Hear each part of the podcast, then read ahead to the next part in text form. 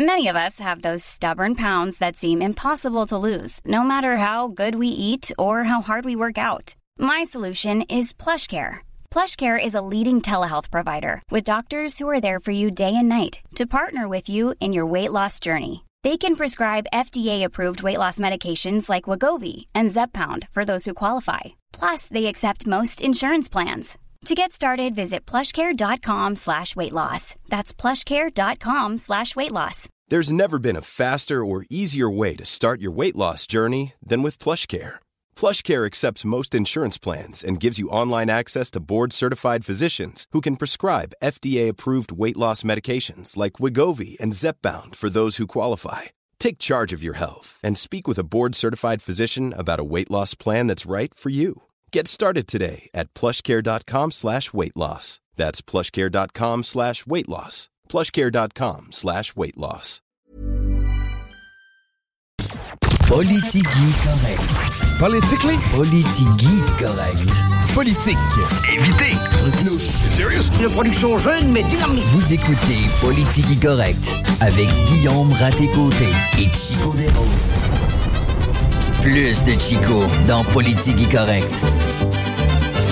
Tigui s'en vient, c'est le bout correct avec Chico.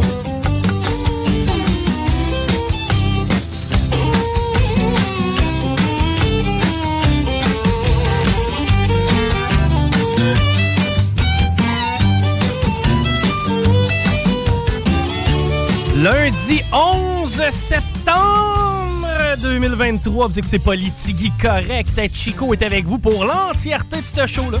Guillaume tes côtés qui vient d'accoucher. On, apporte- on, a- on apercevait la tête.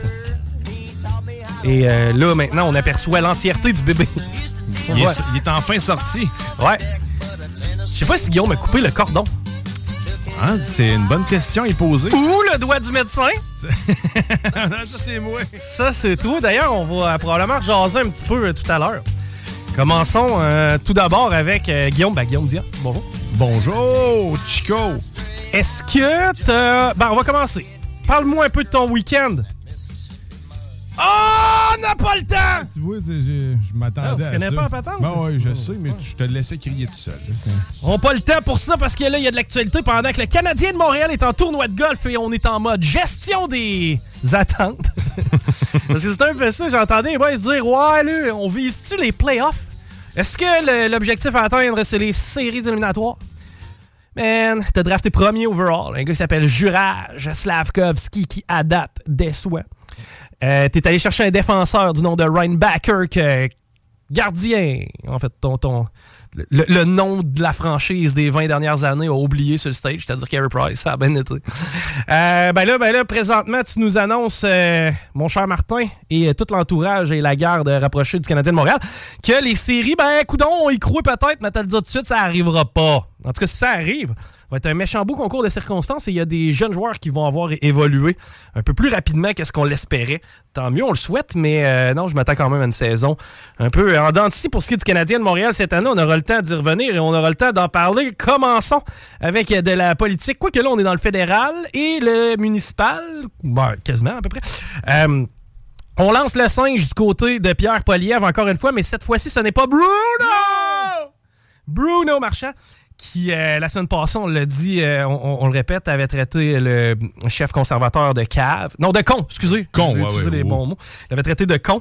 Euh, eh bien, c'est maintenant le tour de Jean-Yves Duclos, du côté euh, du fédéral, lui qui est ministre libéral, euh, de traiter euh, Jean- Pierre Poliev d'arrogant, d'insolent, d'incompétent. Euh, en ce qui a trait euh, au traitement de la nouvelle pour le tramway, parce qu'on le sait, les conservateurs, eux, ont dit si jamais il y a des dépensements de coûts, on met pas nécessairement notre tête sa bille à tout prix. Ben, Jean-Yves Duclos, lui, dit que peu importe ce qui va arriver, on va être là pour te backer, mon Bruno, deux gros fans des Bruins. Ou maintenant des Browns de Cleveland, les Bruno. Facile lancer le singe à notre chum Poliev au fédéral, mais les boys, c'est parce que le train jouait, il n'y a encore pas l'acceptabilité sociale. Ça, ça veut dire que quand vous sortez pour dire Ouais, Polièvre est quelqu'un d'arriéré parce que gérer des finances euh, publiques de façon efficace, eh ben, on n'est pas pour ça, nous, au Parti libéral. Ben ouais. Ben ouais, vous nous faites plaisir. Non, ce que vous êtes en train de faire, c'est que vous êtes en train d'envoyer les gens anti-tramway du côté des conservateurs faire différent d'habitude. Mais euh, non, donc on apprenait maintenant que c'est Jean-Yves Duclos qui trouve que M. Poliev n'est pas quelqu'un de responsable. Maintenant, ou d'intelligent. Maintenant, on va euh, parler nouvelles lévisiennes parce que c'était le retour de... On a-tu les louanges? On a-tu des louanges dans la. Moi, j'étais l'air de. Des louanges. Ouais, mais c'est parce que le gars, il s'appelle Les Louanges. C'est un gars de Lévis, d'ailleurs, Vincent Roberge, artiste lévisien, qui lui était de retour à la maison, d'ailleurs, ici au Quai Paquette le 9 septembre, devant une foule de plus de 3000 personnes au Quai Paquette. il y avait du monde en baptême pour voir Les Louanges. On écoute Les Louanges? Ouais. On va les Louanges. Le pigeon. Le pigeon.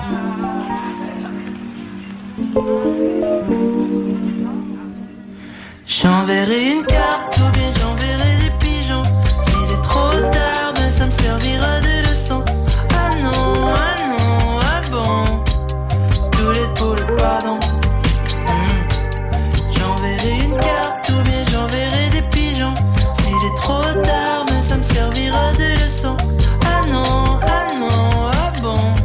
3000 personnes du côté du Quai Paquette pour saluer le travail du Lévisien Les Louanges qu'on peut entendre présentement. Je trouve que ça sonne très Ariane Moffat, gars. Ouais, c'est vrai. Hein, un petit Ben, côté planant. C'est planant, ouais.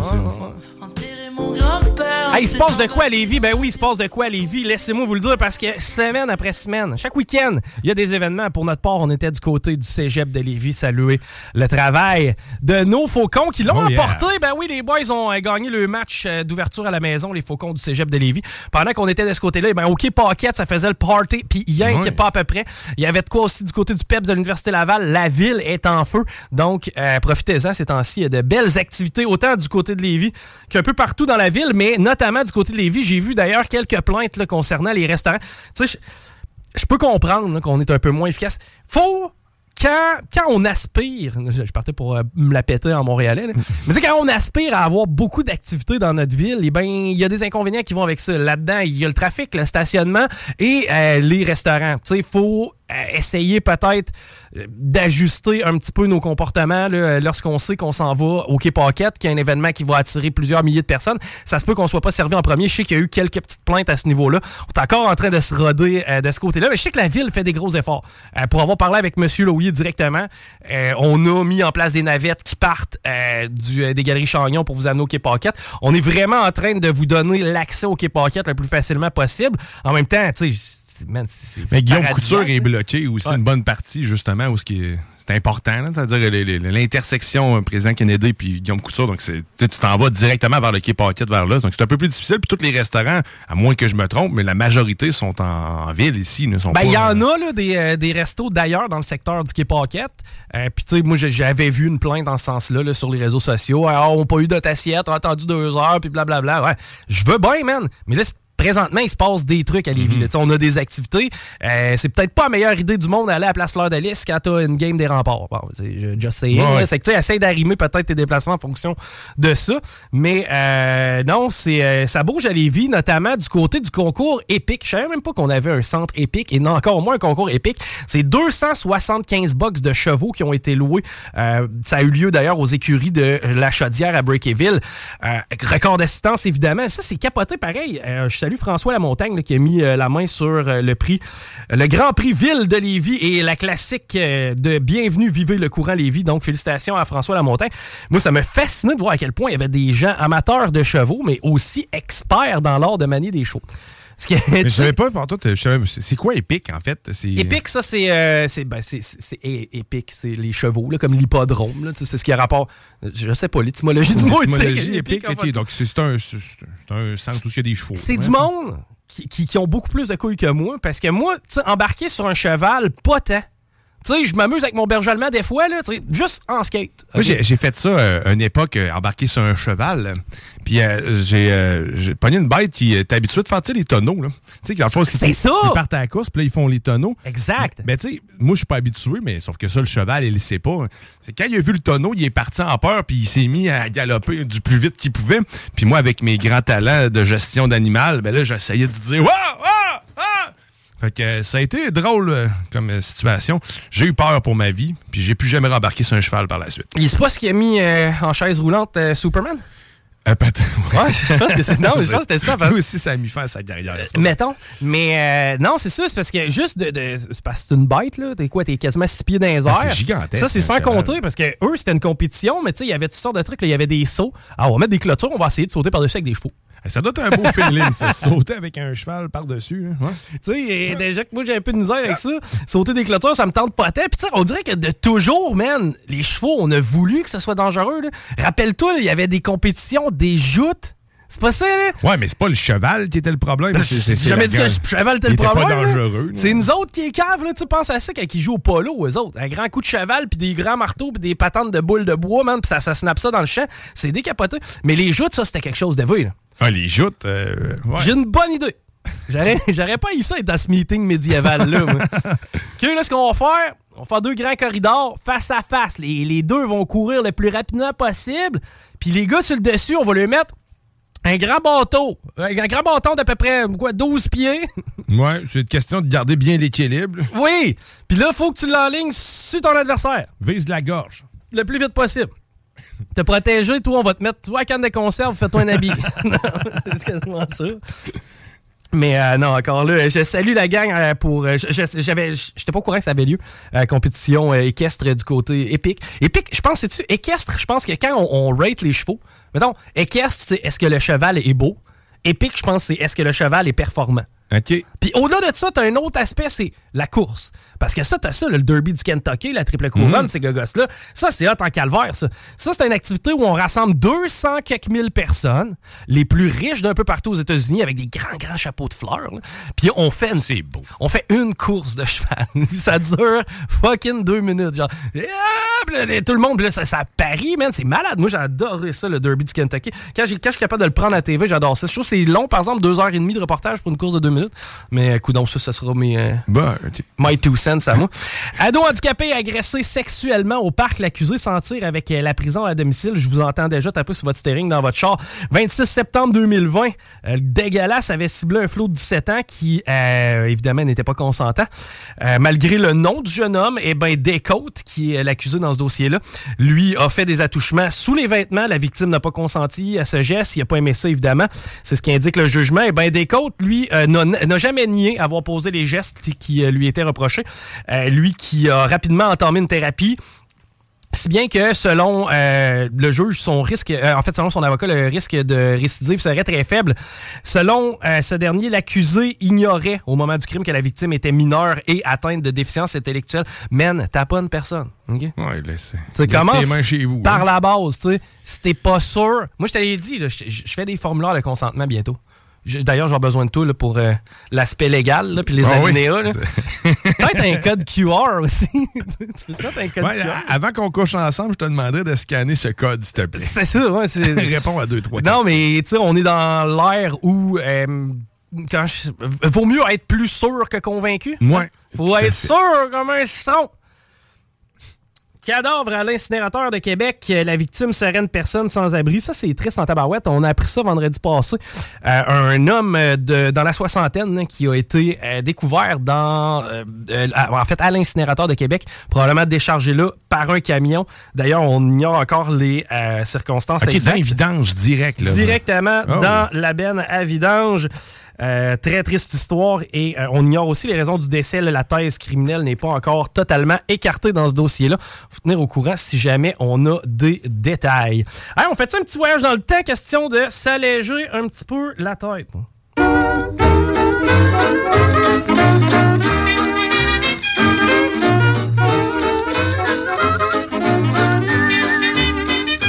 Évidemment, 22e anniversaire du triste événement du 11 septembre euh, 2001. D'ailleurs, on va avoir Jules Falardeau Oui. un peu plus tard euh, en entrevue qui va nous euh, parler du 11 septembre chilien. On avait fait le préambule. La semaine dernière, on s'était parlé des, des débuts du coup d'État d'Augusto Pinochet du côté du Chili en 1973. C'était concrétisé le 11 septembre 73. On va vous en jaser avec euh, le chum Jules un peu plus tard. Guillaume Raté-Côté va être avec nous aussi euh, aux alentours de 16h40 pour euh, nous jaser. On va faire une revue d'actualité. Vous rappelle que son enfant est sorti maintenant. Quelques petits rappels concernant le 11 septembre. C'est 2996 morts, 19 terroristes, 436 euh, travailleurs. Là-dedans, je compte les membres d'équipage, je compte aussi les policiers, les pompiers qui ont euh, dû intervenir. Et au total, c'est ça, 2980. C'est qu- quasiment 3000 morts en une avant-midi. En quelques minutes, c'est euh, tragique. Évidemment, avons-nous vraiment besoin de revenir sur tous les détails? là? À peu près tout le monde le fait et tout le monde le vit à sa façon. Tout le monde nous raconte que la fois où il l'a appris, il était en train de faire ça. Moi, j'étais en train de pisser. C'est que je vous en parlerai pas. Euh, non, je vais. euh, à la place qu'on va faire, on va faire un retour dans le temps. Le 10 septembre 2001. La journée avant, en fin de compte, le 11 septembre. Ouais. Ça, ça veut dire que les nouvelles que je vous livre aujourd'hui, que, que je vais vous livrer, ce- celles qui datent du 10 septembre 2001, là, les autres, ils ont passé deuxième en sacrament à partir du lendemain. ça. Donc, c'est toutes des choses qui euh, se sont passées. Le lundi 10 septembre 2001, j'ai l'édition du Soleil entre les mains. Et je vous sors quelque chose qui ont retenu mon attention. Premièrement, record canadien de 18 317 personnes qui sont venues voir le Rouge et Or. Eh bien, l'histoire se répète parce que ce week-end, encore là, c'est énormément de jeunes. J'ai pas la, la- la foule exacte qui est allée voir la- le Rouge et Or de l'Université Laval remporter son match contre McGill ici au PEPS de l'Université Laval. Mais rappelons-nous qu'en 2001, c'était le retour du Rouge et Or de l'Université Laval. C'est le, le programme de foot qui euh, venait de, de redécoller. Et c'est près de 20 000 personnes qui assistaient. C'est un record canadien, en fait, là, de- d'affluence Oh, wow. pour un match de football universitaire. J'ose croire que ça a été battu, probablement un rouge et or contre les Carabins milieu des années 2010. là. D'après moi, on a, on a- on a atteint le 20 000. Eh bien, imagine-toi donc en 2001, le 10 septembre, ça sentait presque les vacances. Parce que le mercure atteignait les 29,3 degrés. Est-ce que notre canicule de la semaine dernière est un phénomène nouveau? Est-ce que c'est quelque chose qui est relié uniquement par l'apport de l'homme en ce qui a trait au réchauffement climatique? La réponse semble être non, parce qu'en 61, c'était 26,7 degrés qui faisait aussi. Isabelle Mathieu nous informait d'un fléau. Oh, le fléau. Un fléau qui touchait le début des années 2000, qui, ma foi, m'apparaîtrait complètement ridicule si cette nouvelle-là était... Ben, en fait, ça arrive une fois de temps en temps, mais deux en deux, je trouvais ça élevé. Deux épisodes de rage au volant qui s'en est euh, terminé par des coups. Man, ça s'est battu à grands coups de poing pour des histoires de, euh, de, de, de- de coupage de voix puis de niaiserie de même. Une à Charlebourg, une à Lévis. Et dans un des cas, on parle d'une personne qui était fortement intoxiquée par l'alcool. Comme si c'était correct. non, mais c'est- gars était sous. On s'est battu. Mais, Ouais, il, mais- mais il était sous. T'es que, ça explique un peu pourquoi à 16h à Charlebourg, on se tapait sa gueule le 9 septembre 2001. La rage au volant. Second excès de rage au volant, il est survenu à 16h, ouais.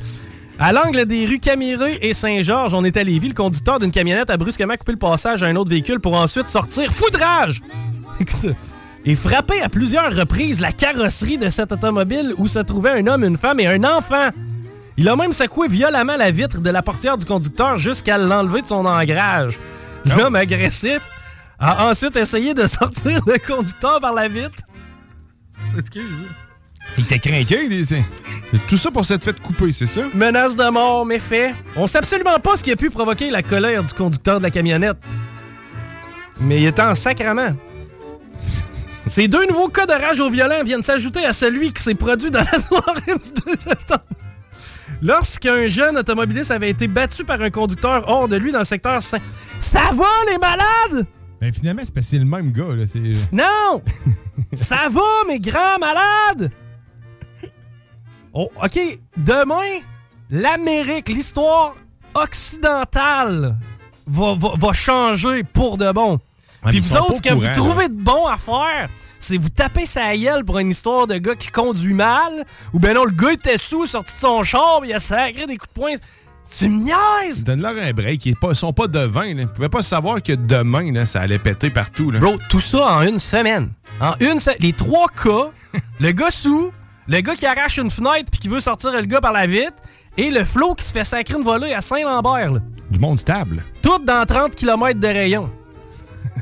Ça s'est tout passé. Dans la première semaine de septembre. On reste, ok, bon. on est encore, je vous rappelle, là, on, on- on rit de nouvelles euh, pas drôles, mais il faut quand même comprendre qu'on on est il y a plus de 20 ans et tout ça est réglé, tout ça. Sais, le lendemain, il y avait de quoi être plus grave qui se passait. Lundi 10 septembre 2001, on pouvait lire le projet de piscine coule à pic à l'ancienne Lorette. Émile Loranger se pliera au résultat du référendum. Comme dans une proportion de 55% les gens ont voté contre, Émile Loranger tient bien se plier à ces résultats. 20 ans plus tard, on est en mesure d'affirmer qu'Émile Loranger s'est plié au résultat du référendum, lui qui a jamais donné le feu vert pour la construction d'une piscine. C'est weird, hein? Est-ce que le mot référendum peut dire quelque chose à Bruno Marchand? Acceptabilité sociale, Bruno, est-ce que ça dit quelque chose? Parce que Timil, le, le, hum, lui qui est décédé d'ailleurs, Dieu paix, paix son âme, euh, notre euh, maire, ça a été mon maire longtemps, Émile Loranger. Ben lui, il a dit écoute, si le monde en veut pas, on n'en fera pas. Ah, ah. Sage décision. Ben oui. Bruno! Bruno! Est-ce que ça a eu un. Tu sais, au final, là, l'ancienne Lorette a sa piscine. En fait, l'ancienne Lorette a un superbe complexe sportif juste à côté de la polyvalente. Complexe qui a été construit du côté du privé. Ah. Et qui fonctionne très bien, à l'intérieur duquel il y a un bar, patinoire, un aréna, deux glaces. Oh, ok. Piscine. quand même. Complexe d'entraînement, même une fausse glace, une glace synthétique. Donc, c'est pas parce qu'on a dit non en 2001 qu'on n'en fera jamais. On a tout simplement attendu d'avoir les circonstances préférables. Alright, il me reste encore deux petites news de 2001. Notre voyage dans le temps avec euh, le vieux Doug Brown. Pris les culottes baissées aux abords de la route 185. Je sais qu'elle va te faire plaisir, ça. Man, l'actualité des années fin 90, début 2000, c'était insane. Selon le caporal Mario Rousseau de la SQ, de la MRC de Rivière-du-Loup, heureusement, c'est pas un talent local. C'est un incident qui s'est produit entre 17 et 18 heures. L'automobiliste anglophone roulait à bord de sa camionnette sur la 185 en direction de Rivière-du-Loup. Lorsqu'il a aperçu un jeune autostoppeur, il l'a fait monter. Where do you wanna go, man? I'd like to go this way. Come on in! Les deux hommes ont eu une discussion à caractère sexuel. So, do you like to play with penis? If you do, I got one. Euh, tous les deux auraient convenu de s'arrêter dans un bois à proximité. Joël Legendre, inspiration. C'était bien avant. Pour passer aux actes. Do you want to stop with me? I think there's a bush over there. No, not bush de premier ministre américain. Non, notre bouche de je me suis pas rasé. A bouche de se cacher en arrière. Oh, so you would like to come with me? Then let's go, my friend. Mais voilà qu'une fois à la destination, c'est-à-dire le bush, le jeune homme a entendu. Ça, c'est bon, ça s'écrit pas. Le jeune homme a entendu que l'automobiliste soit presque complètement dévêtu pour s'emparer de son pantalon, de ses clés, de son porte-monnaie avant de prendre la fuite à bord de son véhicule. C'est quoi son intérêt finalement? Houston, I got a problem. My car have been stolen and I have no pants. I don't have my portemonnaie and I don't have my key cause the guy that I just uh, just jumped into my car is gone with my car and my portefeuille and my pants. So I'm now alone in the bushes, flambant nu, pendant que mon véhicule s'est fait arrêter par le pousseux. Vous me croyez pas? Allez lire Le Soleil du 10 septembre 2001. En terminant, vol à la SPA. Oh, les petits pitous! Ben, tu vas me dire, qu'est-ce une bonne affaire? Ah oui, ça va le coûter moins cher. Deux employés de la Société protectrice des animaux ont eu une mauvaise surprise samedi soir quand deux individus se sont présentés vers 20h au 1130 avenue Galilée. Ah, vois-tu, ça n'a pas changé de place. Et ont réclamé qu'on leur donne des médicaments pour endormir les animaux. Ah. Probablement des fins de consommation personnelle selon les policiers. Ah oui, ah oui, ah oui, la batch de kétamine dans nos écoles en 2002, je sais d'où elle vient.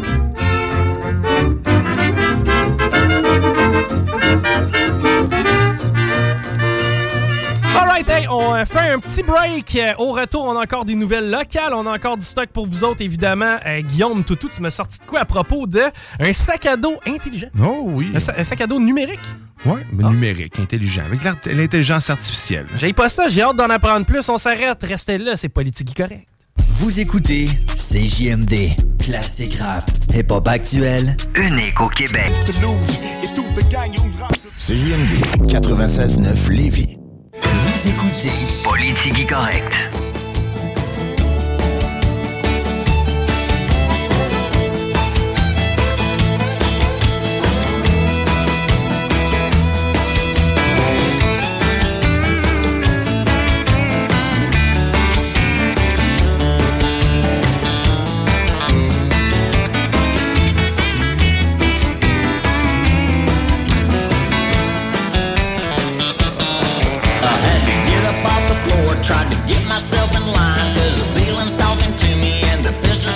Présentement sur la 20 direction ouest, eh bien, ça va bien. C'est rare que je vous dise ça à cette heure-ci. Si jamais vous avez à décoller un peu plus tôt du bureau, eh bien, prenez cet après-midi pour le faire parce que ça va vous permettre de profiter du beau temps. L'accès euh, au pont La Porte présentement, ça va pas si mal que ça, autant sur du Plessis qu'Henri IV. Là, on manque-tu quelque chose? Y a-tu du monde en congé? puis Je le sais pas. La capitale direction Est, ça commence à s'installer dans le secteur Robert Bourassa. Sinon, direction Ouest, c'est vraiment le secteur Beauport qui est euh, éprouvé présentement. Mais euh, grosso modo, ça va quand même assez bien. J'ai chialé toute la semaine passée parce qu'il faisait trop chaud. Puis je me suis fait reprocher par des saules pleureurs, Ouais. c'est-à-dire des beaux arbres. Ouais, c'est c'est magnifique. ben- Ah, des grandes racines, man. C'est ça, ça. Plante ça loin de la maison. Euh, Oui, laisse ça loin de la maison. En tout cas, ces saules pleureurs-là ple- ple- pleuraient parce que. Ah ben là, l'hiver à moins 40, on a. Attends un peu. Ah, c'est parce que ça fait mal à la gueule. Ouais. On a juste. euh, on a juste trois mois d'été. euh, ta gueule! C'est parce qu'il y a 42 degrés. Ça me donne mal au derrière. ok? Je vais pas être trop vulgaire, là, mais l'iritum fessier. Je sais pas si t'as déjà entendu ouais, parler ben, de ça. Ça, c'est euh, le, le- le phénomène qui euh, consiste les des fesses qui se frottent avec un, un certain Rouge. taux d'humidité. Ça vient rouge. Rouge, rouge, rouge, feu, là. Quand ça vient rouge, ça pique. Ça, c'est tannant. Ouais, puis là, tu grattes, puis là, ça pique encore plus. Mmh. Comme. euh, Là, après ça, tu te dis, garde, on va avoir un break, le soleil vient de tomber, on va pouvoir sortir dehors, va faire frais. Non, il fait encore chaud, puis il y a de la mouche en Jésus-Christ. C'est que, tu sais, la température de la semaine passée, c'était de la merde. Aujourd'hui, il fait beau. C'est que, savez-vous quoi? Je chialerai pas. Puis à part de ça, qu'il fasse 42 ou ben non, moins 33, dans les deux cas, c'est de la merde. C'est moi merder. Vas-y. Ouais, ben écoute, pour aujourd'hui, au moins, comme tu dis, il fait beau. Il fait beau, profitons-en. Il fait 21 degrés. Jamais capable de vivre dans le présent! Ben là, je le vis dans le présent. Là, là, il fait 21 puis il fait beau. Il fait jamais rien de correct! Ben, écoute, demain, t'auras le temps de chialer. Il annonce de la pluie, il annonce 18. Il va faire un peu fret. Moi, je trouve s'il fait fret 18, euh, 19, 18, là. Moi, le temps, Hein? Moi, moi, la saison du je n'ai pas à changer mon linge entre l'intérieur et l'extérieur, ça fait mon bonheur. Puis Ouais, là, ben, on est l'automne- drette dedans. Ben, c'est vrai, l'automne, non, pas, c'est pas vrai. Le 19, 18, c'est très confortable. Mais demain, au moins, ben, c'est ça. Si ça va être confortable, mais il y a de la pluie. Pour demain, 18 degrés. Dans la nuit, on a 16 degrés. Pour mercredi, on attend 20 degrés. Mais encore une fois, de la belle pluie. Moi, je. J'haïs pas ça, la pluie, finalement. Ça me permet de ne pas, de pas avoir de voisins Man. en avant. C'est-à-dire, le parc en avant, il est Ouais. très, très parc, hein, très, très calme en avant de chez nous. Oui, pas puis Dieu sait que vous avez un beau spot en plus. Ouais. J'ai remarqué ça hier, en fait. Et puis sinon, si on finit ça avec jeudi puis vendredi, jeudi annonce 17, puis vendredi 20, puis c'est du beau soleil avec des passages, nu- passages nuageux. Donc, euh, vous allez avoir le temps de profiter encore du soleil, puis de pas chialer qu'il fait trop chaud, que c'est trop humide. Ou... Moi, de la pluie, je l'appelle pas. Moi, j'étais bien quand même. Il y a juste l'humidité. Il y a juste dormir dans l'humidité qui me fait chier. La non, chaleur, tout, je la tout, tolère. tout, tout. Rappelle-toi. C'est l'humidité. On sortait. Ouais. Encore une fois, On était bien. vous autres, vous prétextiez votre dépendance au tabac pour pouvoir sortir. Mais une fois que vous me disiez, Hey, on va-tu dehors, puis je sortais, là, aussitôt qu'on ouvrait la porte, là, c'est pareil comme si tu rentrais là, dans un, Un un sauna. là. Ouais. Ah. Mais c'est ça, c'est l'humidité le problème, pas la chaleur. Je sais pas, là, moi, Là. ça me donnait mal au cul. Euh, on va. corn stash, je te dirais. on- Quoi? De, du corn stash. Tu veux que je mette de la fécule de maïs Ben oui, dans ben- mes culottes? Ben oui, ça va éviter l'irritation. Ça va faire un esti de bon gâteau aussi. Ouais, ça va faire une belle croûte. Ah, ça va faire de chocolat! Bon. Euh, Chibougamau, un homme à l'origine certains feux de forêt arrêtés. Je trouve qu'on en a pas parlé assez. Parce que on n'a pas parlé de ça vraiment, les feux de forêt, cette année. Fait que c'est- pas la nature, finalement. C'est c'est pas, c'est pas les éclairs, c'est pas non plus les minières. C'est. c'est, euh, comment elle s'appelle? Illuminati. Illuminati, ok. C'est. euh, non, non, non. Ce qu'il faut comprendre, c'est que le gars a pas mis le feu de partout, puis l'enquête est à peine démarrée. là. ça a été compliqué d'y mettre la main au euh, Brian, paraît veilleux. Moi, je pense qu'il faut laisser la chance au coureur. On vit dans un système de droit. Ben oui. T'es prêt? Je vais. euh, le 18 juin, Brian est allé sur Facebook puis il a écrit des textes, euh, en lien avec. euh, ben, en fait, je l'ai même pas encore lu au complet. C'est difficile pour moi de lire ce genre de texte-là parce que c'est des beaucoup de termes que je comp- que je connais pas. OK? Comme le terme presquement. Presquement. Moi, j'avais quasiment, approximativement, mais presquement, je connaissais pas ça. Bel adverbe. C'est que je vais vous lire un bout du texte de Brian Paré-Veilleux, puis ça vous permettra peut-être de vous faire une tête sur l'homme qu'on a arrêté en lien avec les feux de forêt. T'es prêt? Je suis prêt. Là, je suis Brian Paré. Là, j'ai une chose à dire, car là, jus, tanné et écœureux, Shibugamo n'est aucunement en danger. Les feux autour de la ville sont éteints et ceux hors contrôle ont été maîtrisés. Au sud est presquement éteint, donc arrêtez avec votre propagande de peur qu'on peut être se faire évacuer encore, c'est pas vrai. TVA Nouvelles et LCN disent du n'importe quoi. Ah, on fait un propos qui fait du sens. Le feu, le feu 379, il est presquement éteint au sud, puis il a arrêté haut, puis moi j'ai arrêté là. ok? Ben, ça, c'est qui qui a écrit ça? euh, Brian? C'est Brian. Tu sais, je pensais un petit peu à quel genre de sentence tu peux offrir à quelqu'un comme Brian? Euh, je te dirais peut-être des cours d'été en français. Non, parce que ça, euh, comment je pourrais dire ça, c'est pas assez chiant. Tu sais, il apprendrait des trucs. euh, à part de ça, il pourrait les mettre en application par après. Ben, il Non. deviendrait une, une meilleure personne, finalement. Ouais, mais encore là, tu sais, trop dans le système carcéral euh, original. Tu sais, toi, t'as t'as juste en tête comme euh, de, de leur sortir du. Ben ouais, de le ramener sur le droit chemin. ça, mais bon. Je t'ai éduqué de même. Là, Non. Là, tu vas y aller un peu plus à la polièvre. Là, je veux des pénitences. ok? Qu'est-ce qu'on donne comme sentence à Brian qui a décidé qu'il allait faire le feu, lui, à Chibougamau? Moi, qu'est-ce qui te Eh fait pas, chier dans la vie? Ce qui me fait chier. Hey, tabarouette, Ah, là, moi, la malle. Ouais, mais toi, ça, moi, ça, c'est la malle. Moi, ce que je ferais, là, il devrait s'occuper du courrier d'au moins 500 personnes pour la prochaine année. C'est-à-dire d'aller le livrer, Non, tout. L'éplucher, le le, lire, le gérer, tu sais, tout ça. ok? le classifier, Ouais. l'archiver. Ça sert des travaux communautaires, en fin de compte, pour euh, Brian. Non, mais tu sais, des fois, il y a des affaires. Ah! Quand il faut que tu appelles le gouvernement. Ah oui, ben oui, des pertes de temps, là. Ah oui. Bon, à chaque rond dans fois- un système téléphonique. Ou quand tu appelles chez Info Santé, qui lisent l'arti- la- la- le, le- le- le- voyons, le bulletin d'archives médicales au grand complet, Hey, C'était long, ça, pareil. T'as jamais réussi à parler à quelqu'un, finalement. j'ai abandonné. On les salue. Moi, je pense qu'on devrait mettre Brian sur le dossier. Brian, mes problèmes de cul qui saignent, à cette heure, ça t'appartient. C'est toi qui vas appeler chez Info Santé.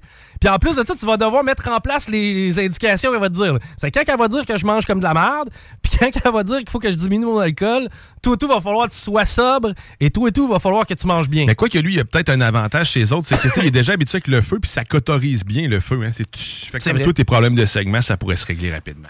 Dans le fond, la, ben oui, la belle médecine des sangsues Ouais. puis des, du- des brûlures. hein. Exact. On n'est pas resté dans les années 1800. en tout. La guerre de sécession, tout était chirurgien. avec ma clope. Coupable! OK, on change de dossier là, parce qu'on a assez euh, cassé de sucre sur le dos à Brian, le gars qui aime mettre le feu, puis c'est presquement éteint. là, ouais. Coupable de voie de fait causant des lésions, l'ex-portier du Folichon veut éviter la prison. Hey man, ça fait un bout, là. Combien de temps? Le Folichon! Fait combien de temps c'est fermé, le Folichon? Fait au moins 5 ans? Bon, facile. là. Non, ça fait pas 5 ans. 4 ans, à peu C'était avant les euh, Avant mesures euh, COVID. Euh, méchante histoire de merde. là. Puis je dis histoire de merde parce que... Résultat de merde, histoire de merde, je m'explique. L'ex-portier du Folichon, Victor Robitaille Drouin, veut éviter la prison, lui qui est condamné à 12 mois de prison pour voie de fait grave, puis renvoyé à un second procès par la Cour d'appel, parce qu'il a, décidé de porter appel. Le colosse a choisi de plaider coupable à une accusation réduite et réclame une absolution conditionnelle. Euh, Quelqu'un rentre dans le bar, est un peu chaud, décide de foutre la merde. Bon, un monsieur random, là, un, un gars de ma shape. Ça va que Victor, lui, c'est un gars qui a fait des compétitions pan-canadiennes d'hommes forts. hein. Le Un gars est à mancher. Maintenant, toi, tu rentres dans un bar de danseuse puis t'as l'intention de foutre la merde. Mhm. Donc, t'es coupable déjà de base. hein? Tu sais, euh, moi, je pourrais dire ça. Si. Tu sais, si tu veux si tu veux magasiner de l'alcool, va à SAQ. Tu comprends? Ça se peut que tu trouves ce que tu cherches quand tu cherches à ce place-là. Et à ce place-là, ben, si tu cherchais le trouble, ça se peut que tu l'aies obtenu aussi. Sais, moi, dans la catégorie des places où je me tiens tranquille, il y a les douanes puis les bars de danseuses. Tout à fait. C'est deux places où j'ai appris à me tenir tranquille. La même place. Puis c'est drôle, c'est pas mon père qui m'a montré ça parce que ni l'une ni l'autre, j'étais avec mon père. C'est quasiment intr- introspection, moi, mon affaire. Été capable de, avec la maturité que m'a donné les 18 ans, me permettre les deux opérations, là, parce que j'aurais pas passé les douanes seul non plus à 14 ans. Mais ceci dit, eh ben, j'ai compris que la place où aller chercher de la merde, c'était peut-être plus dans un Walmart que dans un bar de danseuse. Hum, c'est plus judicieux. Maintenant, bon, petite altercation, le gars sort, il punch, le, le- le doorman le punch en tombant au sol avec lui, tu sais, les deux chamoyaient. Et euh, ça y a causé des graves problèmes. Là, tu sais, le gars a tombé dans le coma. euh, ça a été une longue période de réadaptation. Tu sais, quand je te dis une histoire de merde, Ouais. de A à Z, dans le sens que Victor n'est pas rentré là ce soir-là en se disant, avant de commencer mon chiffre, si je peux scraper la vie de quelqu'un, on va le faire. Je- Mais en fait, il a fait son travail, finalement. T'as vu-tu un job de, de, de, de- de videur, toi, d'un bar? Non, mais Bon. vraiment pas. Moi non plus. Euh, J'en veux pas, puis euh, tu sais, j- j'imagine que ça doit pas être une job tellement évidente. Là. En même temps, je comprends que des fois, on est permissif. Ça doit être assez rare, les gens qui portent plainte contre le bouncer. Ouais, contre en 2023.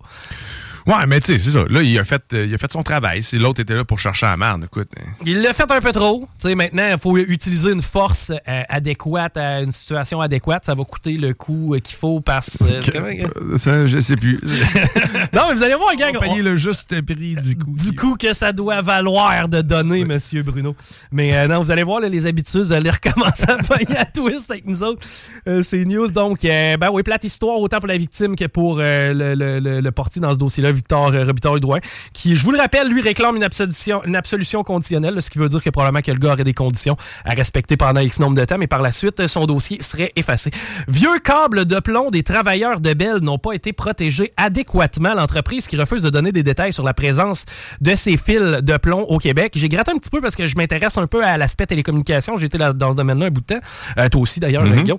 Et euh, ce qu'on nous dit, c'est que c'est des... ben, en fait, ce que j'ai réussi à trouver, c'est que c'est de, de très vieux fils qui ont été passés, la, la majorité dans des tunnels. Bon, le, le- le pont de Québec ou le pont La. Porte en dessous de ces infrastructures-là. C'est que, tu sais, c'est des trucs qui ont été passés dans le béton.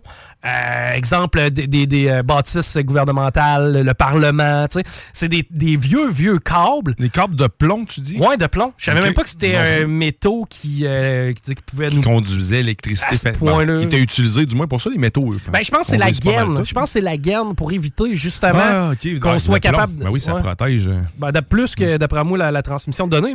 Euh, tu sais, moi, moi, en fin de compte, là où ça m'a amené à me poser la question, c'est très rare. là, ce- ce- si votre, euh, mettons, votre, je sais pas, là, votre cousin travaille dans une boutique chez Bell au Galerie de la Capitale, il n'y a pas de plomb. Là? Non, c'est ça. il- C'est- des cas très, très spécifiques de monteurs de ligne et euh, de techniciens spécialisés qui ont été, qui ont eu à aller travailler dans des manholes, euh, dans des, euh, Mhm. comment ça s'appelle, des manholes? Des ça? trous d'hommes. Mais ouais, ça a un autre nom, ça, des égouts pluviales. aussi.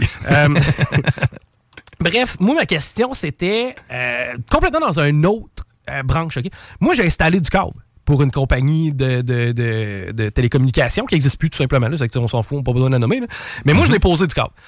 De la manière ça marchait quand j'ai été formé en 2009-10, là, dans ces années-là, Ouais. c'était euh, le gars là, qui a là, là Claude, là, t'embarqueras dans le truck avec pendant une semaine. Après ça, tu partiras avec ton échelle.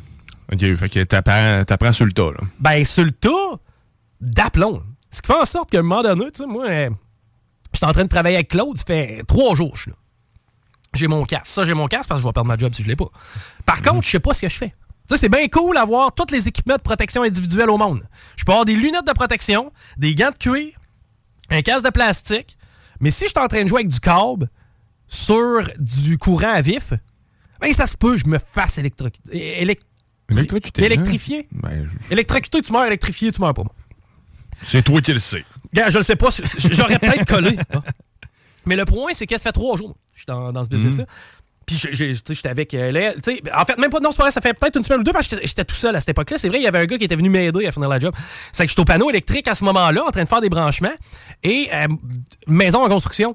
Le gars qui arrive, c'est un électricien qui vient me donner un coup de main. Il passe à côté, il dit Man, il dit, passe là, il dit, tu joues vraiment avec des fils. là? Il dit Tous tes breakers sont ouverts. Tu t'accotes le coude là-dessus, tu sautes jusqu'au plafond, c'est du 2,40. OK? Moi, je savais pas pas tout.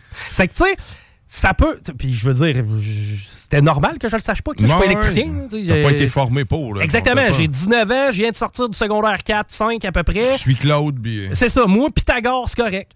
Eh, ben, tu le comprends. les participes passés, ça va bien. Mais euh, le panneau électrique, pas tant, tu comprends? Mhm. Vraiment pas, même. Et euh, c'est ça, c'est que, tu sais, des fois, je sais pas, peut-être le monde, ça a le temps de nous écrire. Est-ce que vous considérez que vous êtes formé adéquatement pour faire votre job? Le- je parle niveau sécuritaire, Mhm. parce qu'encore là, tu sais, moi, les techniques de manipulation d'échelle, c'est parce qu'une échelle de 28 pieds en fibre de verre, ça pèse à peu près 100 livres. Ben, ça se peut que tu tords le dos là, si t'as pas appris à la manipuler comme du monde. Heureusement, ça, cette formation-là était adéquate, on nous l'avait donnée. Par contre, je le sais pertinemment, il y a des gens qui sont sur leur milieu de travail actuellement, puis qui le savent, là, que à quelque part, ils risquent leur sécurité et leur santé. Si vous avez ce feeling-là, écrivez-nous, je suis curieux. Je suis curieux de savoir ça parce que je l'ai réalisé par après. Moi, quand je suis arrivé à la shop, quand je suis rentré à la shop, je suis allé voir les superviseurs, je disais, Hey, peut-être un rappel, panneau électrique, surtout une maison en construction, de cet incite une coupe, ça fera bien si on n'allait pas chercher quelqu'un de collé. Puis, comme de raison, j'ai été entendu, puis ça, ça a servi. C'est que, Une chance que t'as pas touché à ça, Esti. ben, tu sais, j'aurais eu des spikes! OK, chronique techno. Oh, ok, ben oui, c'est là. J'ai décidé de prendre les kilomètres parce qu'on a Ah à 16h15, on parle avec Jules Falardeau. À 16h45, on a le chum Guillaume Raté-Côté. On a aussi euh, du stock à faire. On euh, plonge un petit peu dans le technologique. Ben oui, je voulais te parler, j'ai vu passer ça tantôt. En fait, un nouveau sac à dos, en fait, c'est que Microsoft a déposé une demande de brevet pour un sac à dos avec des fonctions euh, intelligentes, donc euh, qui va intégrer de l'intelligence artificielle. Donc, on parle d'un sac à dos qui va être en mesure de reconnaître son environnement, donc de savoir de, quoi il est entouré, de aussi de savoir où il est. Genre la case, la classe, la maison? Oui, près. Donc, exemple, euh, bon, c'est ça, carrément. Donc, il va être capable de définir le- qu'est-ce qui est autour de lui, carrément. il va être, continue, il va être ça. capable de lui donner des commandes vocales, un peu quel- comme n'importe quel assistant euh, intelligent qu'on a sur notre téléphone. Et puis, ben écoute, il y a plein de capteurs aussi là-dessus, euh, GPS et tout le reste de la panoplie.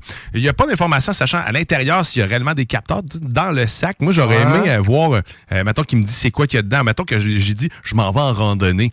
Peux-tu t'assurer que j'ai tout? Faire l'inventaire mon Exact. sac. Ou ben, quand tu pour partir, Ouais. ben, j'imagine que ça, ça va découler. Ouais, je pense ça. bien, là, tu en fait, c'est pas compliqué, là, t'as juste à, tu juste à ajouter une puce ou n'importe quel tracker à tes équipements, là. Exactement. Je vous fais l'éventail de ce qui a été détaillé dans le brevet. Donc, on va avoir un, un- un GPS, un compas qui va être directement sur les épaules. Donc, le sac, dans tout le sac, il y a des capteurs un peu partout. On a aussi des capteurs à pression sur le devant ou les gangs, en fait, où ce qu'on met les, le- le- on les met sur nos épaules pour pouvoir soit gérer les options. Il y a aussi un petit panneau d'affichage sur le devant.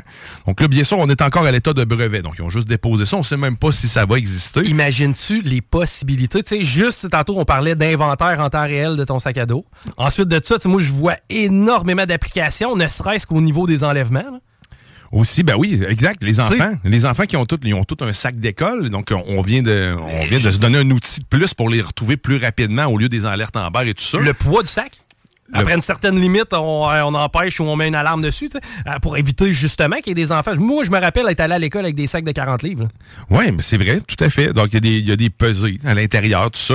Euh, on n'a pas encore l'information là-dessus. Par contre, il parle plus de l'extérieur du sac, qu'est-ce Ouais. qu'il comprend. On a un haut-parleur aussi. Donc, on va Ben, pouvoir c'est accommodant. C'est accommodant, mais aussi pour parler à ton assistant, parce qu'il faut que Ah le son sorte de quelque part. On a un, un accéléromètre, donc il pourrait aussi détecter les chutes. Donc, mettons que tu es en randonnade puis que tu tombes d'une Eh, mais ton hein? sac à dos, avant même que tu aies besoin d'intervenir, ben lui, il sait qu'il y a eu une tu le mets en mode randonnée. Tu sais, si tu le mets en mode randonnée, automatiquement, la seconde qui est immobile pendant, au, au bout, mettons, de 30 minutes, il sonne. Puis si au bout de 40, euh, au bout de 30 minutes de sonnage, il n'y a pas de réponse, ben à ce moment-là, c'est un appel directement au service de sécurité. Exact. Ben, sachez que ces fonctions-là existent sur votre appareil Android. Si vous avez les Ouais. dernières versions euh, d'Android sur votre téléphone, vous pouvez activer ces services d'urgence-là. Mais effectivement, c'est toutes des options qui vont, euh, qui vont permettre en randonnée d'être plus en sécurité. Donc, bien sûr, il y a une batterie intégrée dans le, le- le sac à dos. Pas de détails à savoir sur la charge possible de tout ça. On a un affichage d'aile dessus, une caméra aussi, possibilité de le synchroniser avec un appareil intelligent. Donc, votre téléphone cellulaire pour avoir encore plus de fonctionnalités et justement te connecter à un réseau quelconque. Puis, ben, un compagnon euh, Wi-Fi. Donc, euh, ça. Va te permettre de, bien unifier tous tes services avec ton appareil. Donc, on- de la belle technologie, puis tu peux. L'exemple qu'il donne, c'est, mettons, un, un- un skieur. Tu es en train de skier, puis là, tu demandes par où est-ce que je passe. Ah ouais? Il va être en mesure de te dire euh, quel chemin utiliser, puis de, de où aller en toute sécurité, tout dépendant. Moi, je vois, capte. moi, je vois dans un avenir rapproché un sac à dos qui parle au char autour. là. Qui parle au char autour. Absolument. Pour éviter qu'il y ait des collisions dans les zones Ah scolaires. ben, en fait, quand l'autonomie des véhicules Exact. vont être là, tout à fait, parce que... Prenons l'exemple euh, complètement random. C'est pas une zone scolaire. Moi, je prends l'autobus, je reste à val par exemple, dans un quartier donné, un peu plus éloigné. Je sors de l'autobus, il peut arriver n'importe quel char à 70 km/h qui me rentre dedans. Ben, si ton sac à dos est muni de détecteurs, ben, automatiquement, s'il fait savoir aux gens, ben, tu sais, je sais pas, tu peux avoir un- une lumière qui allume dans ton bolide ou tu un indicateur euh, élève en présence d'élèves.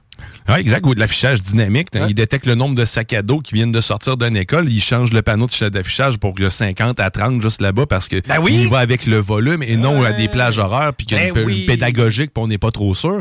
Oh, les trappes étiquettes, vous allez haïr ça, mais que les chars soient autonomes. Oui, tout à fait. Mais il y a plein, il y a plein d'avantages justement à intégrer l'intelligence artificielle. Puis ça, je trouve effectivement c'est une bonne idée, un sac à dos. Puis j'ai hâte de voir la partie intérieure. Parce que moi, c'est ça qui m'intéresse. Je suis souvent en train d'oublier des affaires. Puis j'ai l'impression de l'avoir mis dans mon sac. Oui. Puis là, c'est quand t'arrives là-bas, t'as calé, je l'ai laissé sur la table.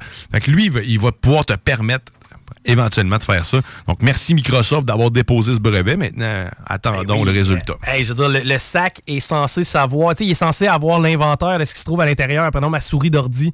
Moi, je, je veux dire, moi, je m'en- me sers de mon laptop partout. là. Mm-hmm. C'est que ma souris d'ordi, je peux facilement l'oublier dans un café. là. Mais boum, euh, le, le- le- le sac m'avise que hey, il manque un équipement dans ton, euh, dans ton, dans ton Mais sac. surtout que il, il s'adapte avec ton calendrier parce que ton assistant intelligent il se connecte avec ton téléphone, mais en fait le sac te- téléphone avec ton, se connecte avec ton téléphone puis il a accès à ton agenda. Fait qu'il sait les activités qui s'en viennent. Donc il va, il va te faire des rappels.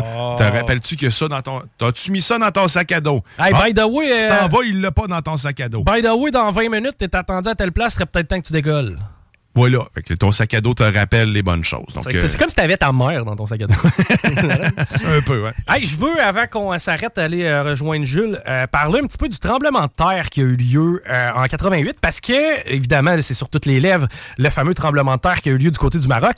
Maintenant, est-ce que nous, au Québec, on est en danger de vivre cette- ce genre de situation-là? La réponse, c'est non. Je Je l'ai posé tantôt, je m'inquiétais. Ben, c'est- en fait, je comprends que la question sur d'actualité, puis la réponse qui est non, en n'est pas nécessairement une vraie. Ouais, mais ça peut arriver. On- Exactement, On, on, il aucune certitude sur rien là-dessus. Est-ce qu'il y a un volcan qu'on connaît pas qui va un moment donné entrer en éruption, genre en plein milieu du fleuve Saint-Laurent parce qu'on l'a pas décelé puis que ça va tout nous. Peut-être. Mais ceci dit, normalement, on n'est pas censé de vivre de séisme euh, nécessairement de la grosseur. En fait, le plus gros qu'on a eu dans les 50 dernières années, c'est celui de 88. On en a parlé tantôt, tu étais bébé. Moi, j'étais très, très jeune aussi. J'avais deux ans à l'époque.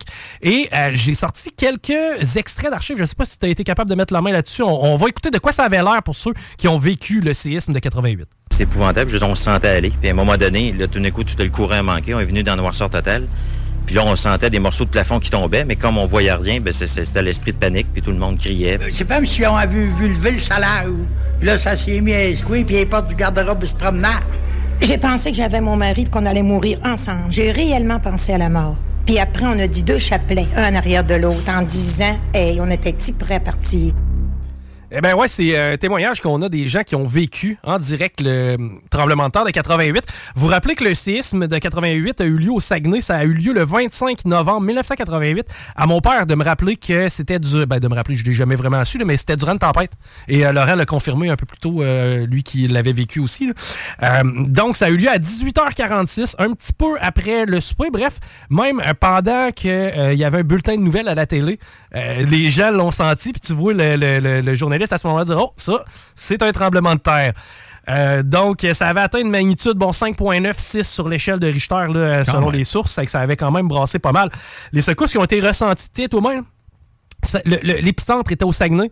Ça a été ressenti de Toronto à Halifax, donc sur la côte est, Halifax, à aller jusqu'en Ontario, à Toronto, en passant par New York et par Washington. Ça te donne une idée à quel point ça a shaké large pour Wow. du 6 de, de- de- de magnitude. On est moins à risque, là, étant donné notre sol ici. C'est beaucoup du bouclier canadien, euh, moins de présence de plaques tectoniques versus qu'est-ce qui se passe du côté de, de- la Californie, entre autres, qui avait été touché, là, si ma mémoire est bonne, fin des années 80 dans ces années-là.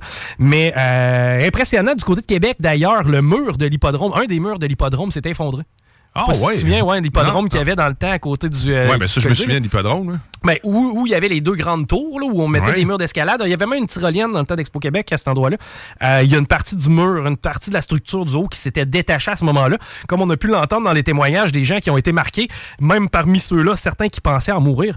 Ça Mais le quelque chose? solage qui se met à lever, t'écoutes, euh, tu dois pogner un deux minutes, là, tu vois, ta- ça lève tranquillement ton sous-sol. C'est parce qu'au moment où tu le vis, tu sais pas à quel point ça va continuer Ah, puis tu d'amplifier. le sais pas ce qui se passe nécessairement. là, le temps que tu le computes que c'est un tremblement de terre. Exact. On, on essaiera de, de reparler avec euh, Rénal Duberger peut-être un peu plus tard euh, en saison. Lui qui est un spécialiste d'ailleurs des, euh, des mouvements Un de sol. sismologue? Ouais, sismologue.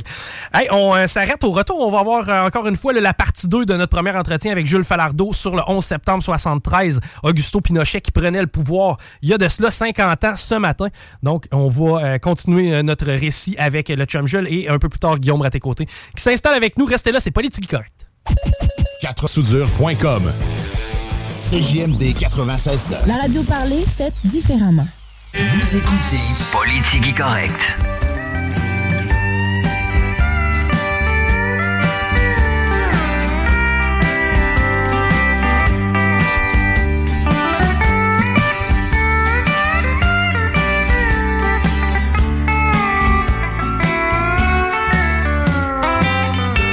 Vous êtes à l'écoute de Politique Correct au 969fm.ca pour réentendre les meilleurs segments. C'est dans la section podcast, ça va être découpé. D'ailleurs, ceux qui euh, voudront se taper la première euh, édition, la première partie de notre euh, segment avec Jules Falardeau, vous allez trouver ça tantôt autant la première que la deuxième édition de, du 11 septembre 73. On y reviendra. C'est vendredi. Le 15 septembre à 20h au vieux bureau de poste que se produira l'artiste Marceau. Marceau, c'est un artiste aux racines françaises et au feuillage québécois. Va vous présenter son tout nouveau spectacle inspiré de son nouvel album Tristesse et Confetti. Connu pour ses talents multiples, Marceau vous fera voyager à travers son univers coloré et mélancolique. Lors de cette soirée, il y a des jours où la vie est sublime. Le ciel est gentil comme tout. Le soleil est caressant, la rue sent le café chaud. Les taxis sourient. Et pourtant, au fond du cœur, on sent un chagrin venu de nulle part. Lourd et sauvage. Tristesse et confetti, c'est la déprime en chantant la danse du oui mais non. Rendez-vous au, au evenco.ca pour vous procurer vos billets. Je le répète, c'est vendredi 15 septembre, 20h du côté du vieux bureau de poste. Marceau!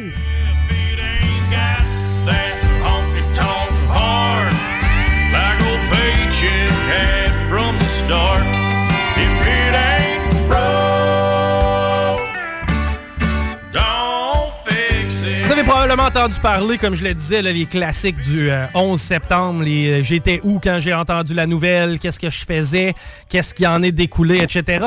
Eh bien, c'est pas de ce 11 septembre-là auquel on va faire référence cet après-midi, c'est celui d'il y a 50 ans. Triste anniversaire, c'était le coup d'État du côté du Chili. On va rejoindre Jules Falardeau au bout du fil pour en discuter. Salut Jules, comment ça va? Salut, ça va très bien, toi? Yes, ça va bien. Content de, de- de te retrouver en fin de compte parce qu'on avait fait le préambule un petit peu. Comment Ouais. ça s'était présenté lors de la dernière There's never been a faster or easier way to start your weight loss journey than with PlushCare. PlushCare accepts most insurance plans and gives you online access to board-certified physicians who can prescribe FDA-approved weight loss medications like Wigovi and Zepbound for those who qualify. Take charge of your health and speak with a board-certified physician about a weight loss plan that's right for you. Get started today at plushcare.com slash weight loss. That's plushcare.com slash weight loss. plushcare.com slash weight loss. Since 2013, Bombas has donated over 100 million socks, underwear, and t-shirts to those facing homelessness. If we counted those on air, this ad would last over 1,157 days. But if we counted the time it takes to make a donation possible, it would take just a few clicks. Because every time you make a purchase, Bombas donates an item to someone who needs it. Go to bombas.com slash ACAST and use code ACAST for 20% off your first purchase. That's bombas.com slash ACAST, code ACAST. chronique. Maintenant, on va être un peu plus dans le crunchy. Je te laisse euh, nous présenter ça, mon vieux. Ben, je sais pas si on va être dans le crunchy, mais euh, en fait, on va plus tomber dans l'après. C'est comment les ravages de la dictature militaire, mais surtout, en tout cas, d'un point de vue euh, qui est pas souvent mentionné, mais euh, de point de vue économique, euh, c'est je sens que je sois un spécialiste de l'économie, c'est qu'il est arrivé là, qu'on a utilisé le Chili, en fait, la dictature chilienne pour euh, comme je l'ai dit la dernière fois, comme un laboratoire économique pour certaines théories euh, néolibérales. Et c'est malheureusement le peuple qui en a payé le prix. Ou, Ben là, on- tu me dis quand est-ce qu'on se lance là On se lance, on se lance, mon vieux. on y va. Avant de tomber là-dedans, en fait, je voulais juste revenir euh, sur un élément, une anecdote, je crois, qui qui résume bien l'état d'esprit, en fait, c'est qu'il y a un il y a un chanteur euh, qui euh, chilien qui était euh, assez proche d'Allende qui s'est fait arrêter le jour du coup d'État. Il s'est fait emmener, on a parlé la dernière fois des stades de foot se sont euh, révélés comme des euh, camps de concentration à air ouverte, Ouais. où on allait chercher les gens. et les gens étaient confinés dans les estrades, les militaires venaient les chercher, les amenant euh, dans les coulisses, les torturaient, les, parfois les assassinaient. Ben, il y a un- le chanteur Victor Jara, son histoire est assez connue. Lui, en fait, il s'est fait arrêter le jour du 11 septembre. Et puis, on l'a amené dans le stade. À un certain moment, en fait, ses, ses compagnons, ses collègues d'infortune, comme on dit, ils, euh, essayaient de le cacher parce qu'il était connu. Et là, euh, les euh, militaires sont venus le chercher à un moment donné, l'ont amené euh, dans, dans les vestiaires, ce genre d'affaires-là. Puis, euh, il était guitariste, c'était chanteur, donc euh, on l'a torturé. On lui a notamment brisé les doigts euh, à coups de crosse de fusil. Pour euh, et euh, ben là c'est ça. Les versions diffèrent un peu parce que tu sais les témoignages euh, de gens qui ayant subi des traumatismes dans ce contexte-là disent pas exactement tous les mêmes éléments, mais la légende veut qu'après lui avoir brisé les doigts, euh, on, on- les militaires le narguaient lui disaient Tiens, t'es chanteur, toi, ben mais chante maintenant. Wow, OK. c'est- On Et euh, il y aurait devant, avec des collègues, entamé euh, l'hymne de, de, de, de l'unité populaire du Chili. Et finalement, euh, on l'a retrouvé assassiné depuis 40 balles euh, dans les jours suivants. Lui, est-ce que est-ce que c'était euh, lui un partisan d'Allende déclaré avant tout ça? Oui, absolument. OK. Ouais, ouais. Ouais, ouais. Et en fait, c'est ça, on l'a retrouvé assassiné de plus de 40 balles, mais euh, évidemment, quand ça se produit, la dictature a le beau jeu de, de, de dire toutes sortes de, de bêtises, de mensonges. Et ils ont dit non, non, il est décidé d'un accident. Ah, ben ouais, un accident, il est tombé sur 40 balles. C'est ça. Fait que, euh, ben, tu vois, ça, c'est un, si c'est un, je trouve que cette anecdote-là, simple, résume assez bien, ben, pas résume, c'est peut-être réducteur, mais illustre bien, tu sais, un chanteur qui a des propos politiques, puis comment ça finit, c'est qu'on le torture, on lui casse les doigts, puis on l'assassine. Euh, Ça nous donne une idée d'un- de l'ambiance dans laquelle était plongé le Chili à ce moment-là. C'est ça. Puis bon, je- en terminant aussi la dernière fois, j'ai donné quelques suggestions de lecture. Oui. Il y a un des livres euh, qui pas qui est pas spécifiquement sur le coup d'État au Chili, mais Naomi Klein a écrit une brique euh, sur la stratégie du choc, donc comment euh, on utilise des catastrophes pour passer des mesures économiques drastiques. Donc ça va partir de certains séismes, euh, la guerre en Irak et le, la dictature chilienne figure dans ce livre-là, puis elle en fait une analyse assez détaillée de comment ça s'est fait. Fait qu'en gros, c'est qu'on a il y avait euh, les gens de l'école de Chicago, pour ceux qui sont familiers, c'est euh, Milton Friedman et ses apprentis, ce qu'on surnommait à l'époque les Chicago Boys, qui avaient des théories économiques euh, à mettre en pratique. Puis il y avait déjà des partenariats à l'époque, euh, l'Université de Chicago avec l'Université catholique du Chili. Et donc, euh, ils avaient préparé quelque chose euh, au cas du coup d'État, en fait. Ils avaient préparé un plan d'une centaine de, de centaines de pages qui était surnommé la brique. Et dès le 12 septembre, chaque général de l'armée à qui il allait recevoir une charge ministérielle avait un exemplaire de la brique sur son bureau. Donc, tu sais, c'est des gars qui étaient en coulisses, puis qu'eux, ils se préoccupaient du côté économique, puis ils savaient très bien ce qui allait se produire, puis ils jubilaient le jour du coup d'État, puis là, c'était comme de, lancer des, un- une espèce de directive aux gens qui allaient se retrouver avec le pouvoir. Voici comment vous devez gérer l'économie.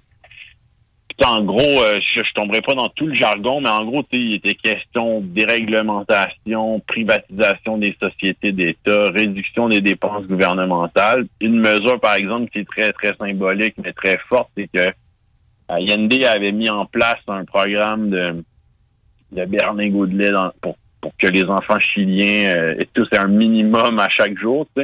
Et un- une de ses premières mesures à- au gouvernement de Pinochet, c'est de supprimer la distribution gratuite des berlingots de lait dans les écoles.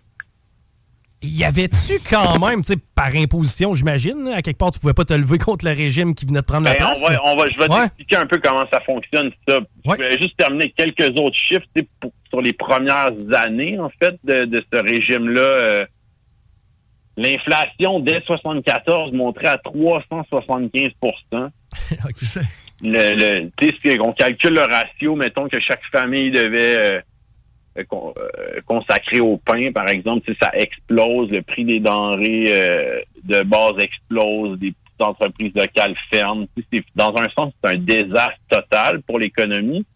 Euh, Friedman, notre homme de l'école de Chicago, se rend lui-même à Santiago pour euh, parler avec Pinochet, pour prêcher la bonne parole.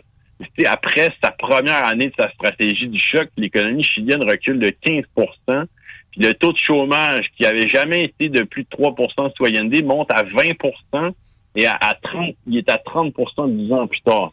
C'est- pour certains économiques, euh, certains économistes appellent ça le miracle économique chilien. Ça dépend de quelle perspective tu le vois, en fait. C'est que pour eux, j'imagine, le succès, c'est pour les classes possédantes au Chili, les compagnies étrangères, parce que la classe moyenne, les classes modestes ont été totalement étranglées.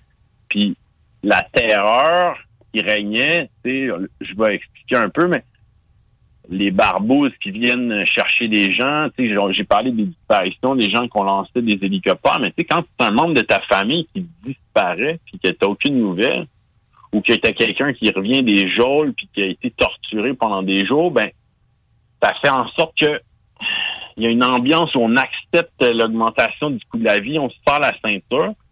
Parce que ou tu ton collègue de l'usine qui gueule un peu plus fort que les autres, qui veut euh, qui, qui- qui a un fonds syndicaliste, une journée, les, les, les militaires viennent le chercher, on le traîne euh, dans l'usine par les pieds pour que tout le monde le voit, puis il disparaît, tu le revois jamais, mais comment tu penses que tes collègues vont réagir euh, dans les jours suivants? Penses-tu qu'on va protester sur euh, quelque chose ou sur des coupes de salaire ou Non, ça, ça va tenir les autres tranquilles, un peu comme je me faisais dire dans le temps. Là, on va donner l'exemple sur un, puis ça va calmer les autres. Ben, c'est ça, mais tu sais, c'est que c'était une terreur qui était un exemple, mettons, euh, la terreur est généralisée. là. Tu sais, je donnais des chiffres, mais je peux les redonner euh, pour les gens qui ont peut-être manqué la première. Tu sais, On parle de plus de 3000 tués ou disparus, euh, plus de 30 000 personnes torturées et plus de 130 000 arrêtés ou détenus. Fait que, tu sais, l'exemple sur une population de 9 millions, ça fait beaucoup de gens, beaucoup de gens ont eu des proches euh, affectés par ça, tu sais.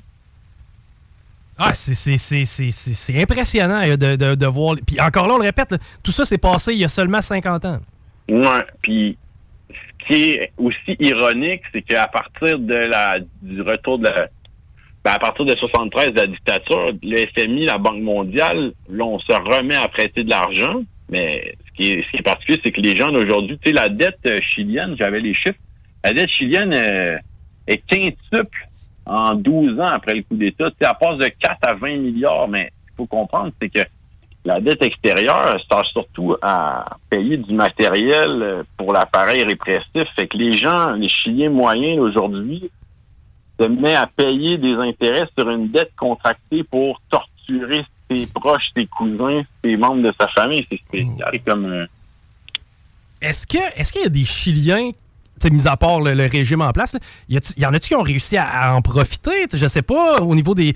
On parlait des, des, des sols qui contenaient, je crois que c'était du fer dans ce secteur-là, ou en tout cas un, un Ah, c'est du cuivre. Ouais. C'est sûr que les Chiliens qui en ont profité, c'est ce qu'on appelle la bourgeoisie euh, propriétaire terrienne. Euh, la- la- les gens très euh, hauts et élevés dans la société, les, les gens plus euh, fortunés, conservateurs qui possèdent des entreprises. Tu sais, on- le propriétaire du Mercurio, par exemple, le journal a, qui a beaucoup collaboré au coup d'État avec de, de l'argent de la CIA, tu sais, ça appartenait à des plus riches familles chiliennes, mais tu sais, c'est toujours la même façon de faire dans, dans, dans, euh, les pays d'Amérique latine. C'est une bourgeoisie. Quand je dis bourgeoisie propriétaire terrienne, il faut comprendre que c'est des familles qui ont des milliers, des milliers, des milliers d'hectares. Euh, le paysan ordinaire, lui, cultive un lopin de terre qui lui appartient pas. C'est pour euh, essayer de vendre quelques fruits et légumes.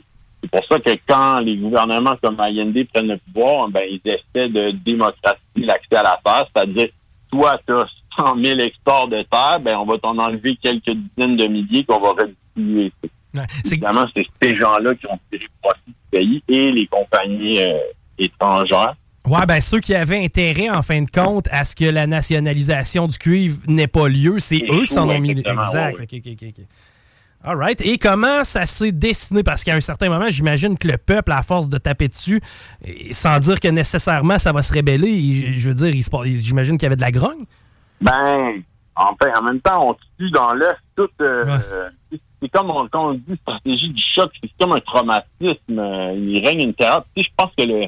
J'ai parlé du film Missing de Costa Gavras euh, qui se passe dans les premiers jours du coup d'État. Ça montre un peu l'ambiance qu'il y avait, les gens qui, cherchent des proches, tout le monde cherche des proches, on retrouve des corps, euh, une fosse commune, euh, les gens disparaissent, il y a un couvre-feu. Euh, les médias sont interdits, le syndicalisme est interdit. Euh, fait ce qui arrive, ben, c'est que le, le- a- le Canada a aussi un rôle à jouer là-dedans. euh, je l'ai soulevé certaines affaires, donc on, on a voulu un peu, euh, à l'image des Américains, on a eu un rôle qui est un peu plus effacé, mais on a coupé les vives, euh, on a voté dans le sens de couper les vives au Chili pour le déstabiliser. Euh, puis je parlais du l'article de la presse du 21 août qui disait que le Canada était du bon bord de l'histoire en accueillant des réfugiés.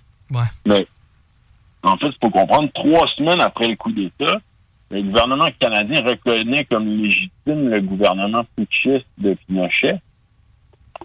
Et on, se, on se vante, en fait, euh, c'est le ministre des Affaires étrangères, Mitchell Sharp, de l'époque, euh, je le cite, l'établissement de relations avec le régime militaire était nécessaire pour permettre à l'ambassade canadienne à Santiago d'aider les citoyens canadiens et les autres personnes affectées par le coup d'État et pour voir aux intérêts financiers du Canada au Chili.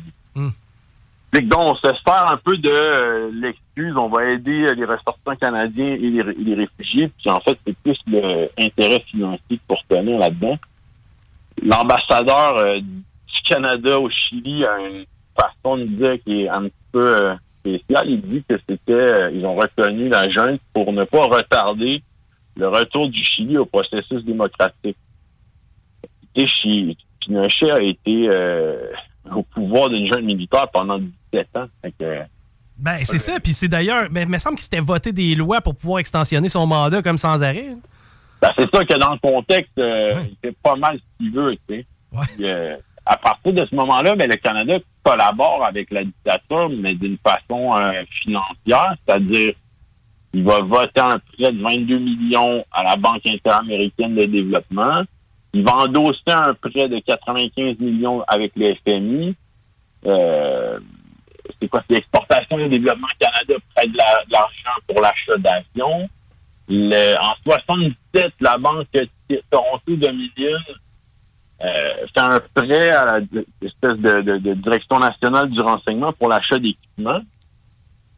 Puis, bon, ils accueillent des réfugiés au Canada. Fait que c'est pas que pour des familles, euh, c'est d'une certaine façon positif, ça leur a permis d'échapper à ça.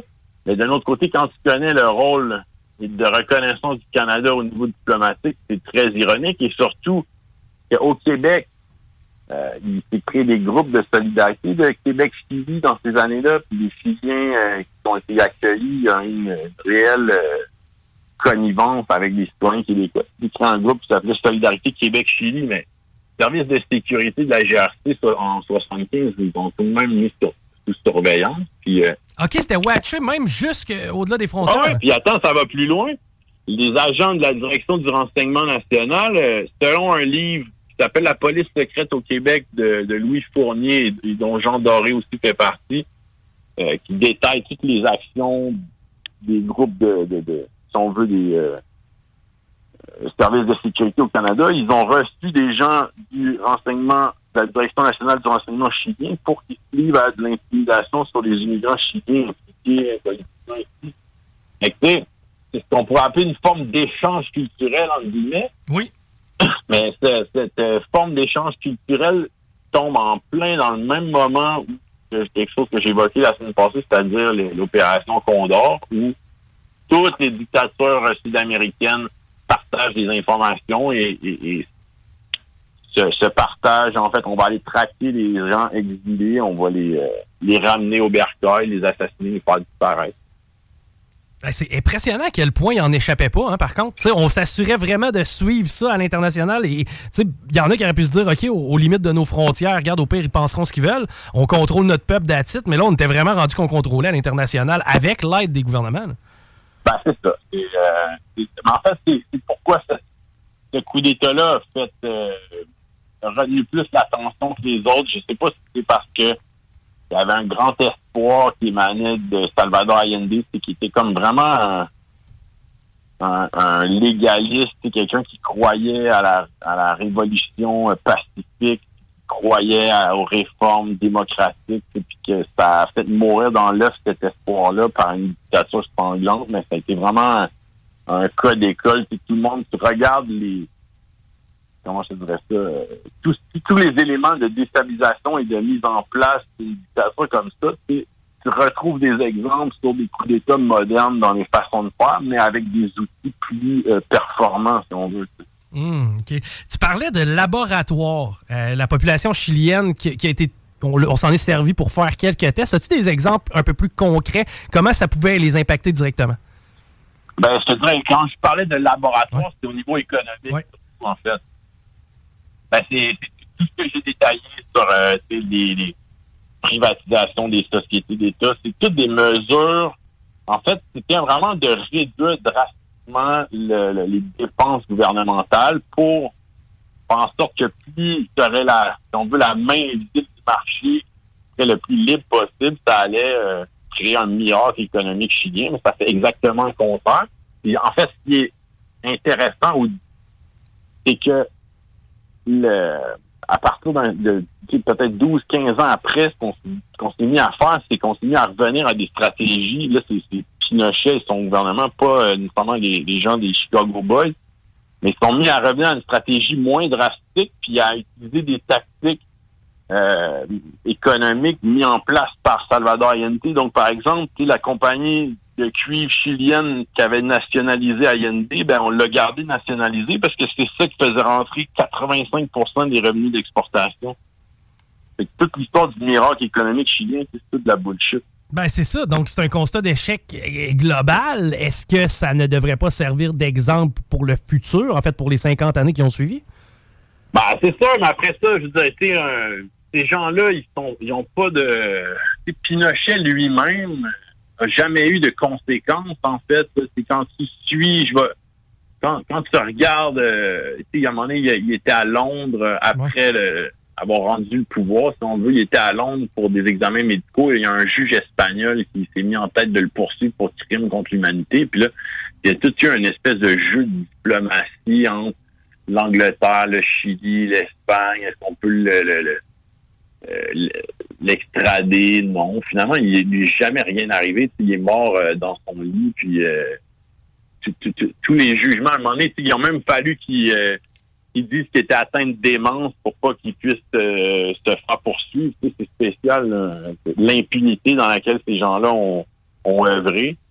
Puis, ben, malgré tout, des fois, tu sais, que j'ai parlé de l'histoire de Victor Jara euh, au début, ben, les bourreaux qui lui ont, qui l'ont torturé, ils ont été euh, condamnés des, des dizaines, dizaines d'années plus tard. L'histoire est sortie il n'y a pas si longtemps.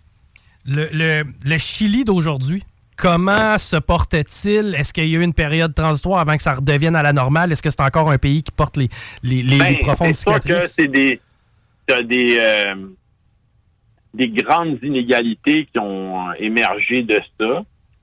Mais euh, par exemple, tu sais, dans les, les régimes de Sébastien Pinera, je veux pas dire de bêtises, mais il me semble que c'est le fils euh, d'un des ministres de l'économie qui l'a fait, qui a été président en- de, de 2010 à 2022, ça fait deux mandats. Hey, Jules, on te perd un petit peu. Je sais pas si, euh, si t'es un peu moins aligné avec le micro. Là. Ouais, vas-y. Allô? Ouais, là, on t'entend très bien. Ouais, c'est ça. Je disais qu'en fait, il y a un des présidents euh, dans la transition démocratique, si on veut, le retour à la démocratie. Il était là de 2010 à 2022. Il a fait deux mandats, mais c'était un parent d'un des ministres de l'économie sous euh, Pinochet, donc Pinera, la famille Pinera. Fait que, puis il y a encore des, des lois, des constitutions euh, du régime de Pinochet qui sont encore en place puis qu'on n'arrive pas nécessairement à se débarrasser. C'est même le président actuel a voulu faire voter le peuple euh, pour, pour débarrasser de la constitution de Pinochet et ça a été un échec. Fait qu'il y a comme il y a une, une polarisation aussi entre euh, des euh, fragments de la société qui est encore présente aujourd'hui. Ben, ça a certainement laissé un certain traumatisme aussi. Tu sais, à voir justement les, les- les leaders de gauche se faire taper dessus à pu finir, ça, ça, ça vient qu'à créer une tangente aussi dans le pays. C'est ça. Ah, hey, c'est fascinant, vraiment intéressant. Euh, merci, Jules, de nous euh, avoir fait découvrir ce dossier-là qui, est- qui est moins connu. Puis souvent, il y a de l'ombrage, hein, évidemment, étant donné que le 11 septembre, ben, c'est- c'est c'est 9-11. là. C'est pour beaucoup, c'est New York, Ouais, c'est sûr passé. que c'est ça qui est mainstream de, de nos jours. On revient toujours là-dessus, mais euh, pour tous les, les gens qui vont réécouter la première partie qui, qui aurait manqué à la fin, je donne toutes sortes de pistes à explorer au niveau que ce soit des gens qui sont plus films ou des gens qui sont des lecteurs. Il y a vraiment beaucoup de, de- de pistes à, creuser, puis c'est fascinant de voir euh, comment l'humanité a pris des, des, des- des tangentes euh, terriblement cruelles à certains moments. Ouais, et puis ça fait pas si longtemps que ça. Je reviens encore sur, sur ce. Ouais, non, que ça. ça, ça me frappe encore plus personnellement dans l'imaginaire, étant donné euh, que, que ça fait seulement 50 ans. Si jamais les gens veulent te suivre, Jules, euh, je sais que tu es un peu présent sur les réseaux sociaux. Tu as Ouais, publié aussi stock. me suivre sur Twitter, euh, Jules Falardeau. euh, Je, je suis l'actualité, puis euh, c'est une des bonnes façons de, de suivre quand je mets des trucs euh, que je fais, absolument. Ben, puis du contenu visuel aussi. As-tu euh, des projets présentement ou. hein? Ben, je- ouais, mais là, je dois pas en parler. je suis en train de monter un documentaire que j'ai tourné euh, l'an l'an passé, puis évidemment, je continue à faire des euh, à faire des contenus qui sont peut-être plus courts, des webdocs avec Urbania, puis euh, je, je fais aussi euh, ben, c'est ça. Je fais des chroniques radio avec vous autres euh, à l'occasion. hein. Yes, ben écoute, c'est tout le temps un plaisir de, recev- de te recevoir, puis on se redonne signe bientôt. Là, on, Eh on ben, merci de m'avoir permis de, de vous parler de ce triste anniversaire aujourd'hui. Grand plaisir, merci Jules Falardeau. OK, salut. Bye bye. C'était Jules Falardeau. Encore une fois, on jasait du coup d'État qui a eu lieu en 1973. Euh, Augusto Pinochet qui prenait le pouvoir avec l'aide de, l'armée, renversait Allende à ce moment-là euh, et euh, allait, inst- euh, allait euh, bon, euh, y aller d'une dictature pour plusieurs années encore. Quand même mort à 91 ans, Pinochet. Ouais, effectivement. Il a, il a jamais été accusé, en Non. fait. Il n'a pas eu le temps d'être jugé Non, pour ses crimes ou quoi que ce soit. On va mourir en paix dans son Mourir sommeil. en paix. Hein? OK, on va aller quelque part en paix. Euh, ça, ça va être de rejoindre Guillaume. Mais juste avant, juste vous dire le gros pot. 71 dès ce soir. Tous les jours, dès 16h, le gros pot. Produit la batte, là. La Bud, la Bud Light, la batte 50. 10 piastres plus les taxes. 10 piastres plus les taxes. La promo du brunch, la fin de semaine, 14,99. Brunch souvent 14,99 la fin de semaine? Non, hein? Ben, c'est toujours en vigueur. On est du côté de Québec Brou. Le menu du jour, à partir de 10,99 en semaine. Hey, t'as pas le goût de te ruiner de toute façon. Tu t'en vas te chercher de la marde de clown, ça te coûte quasiment le double du prix. 10,99. Tu vas t'asseoir dans un endroit chaleureux. Je répète, le gros pot de 71 dès ce soir, de la grosse, là. Bud, Bud Light, la batte 50, c'est 10 piastres plus les taxes. Québec Brou. Manque pas ta chance. You are tuned in to 96.9, the station that plays progressive West Coast hip hop music, and I am the DJ that is bringing it to you. DJ Easy Dick, the one and only. Straight West Coasting with you on this one, showing Cali love. Colo, une boîte, une cause. CJMD. Vous écoutez Politique Correct.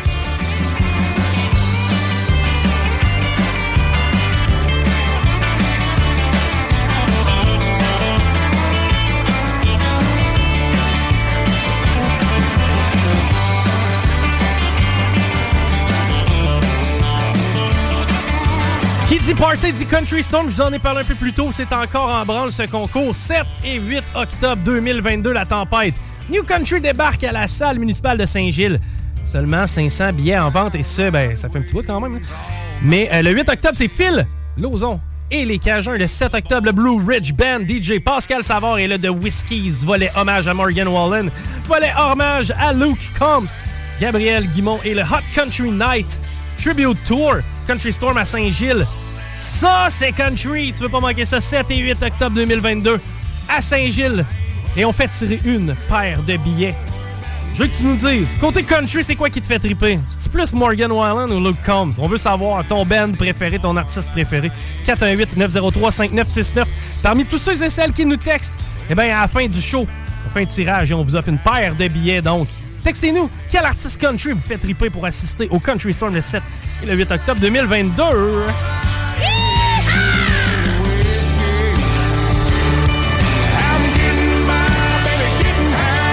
Alright, hey, on va euh, déranger nouvellement papa Guillaume Raté-Côté qui vient d'ajouter un joueur de plus à la game dans la Matrix. Oh, Salut yeah. Guillaume!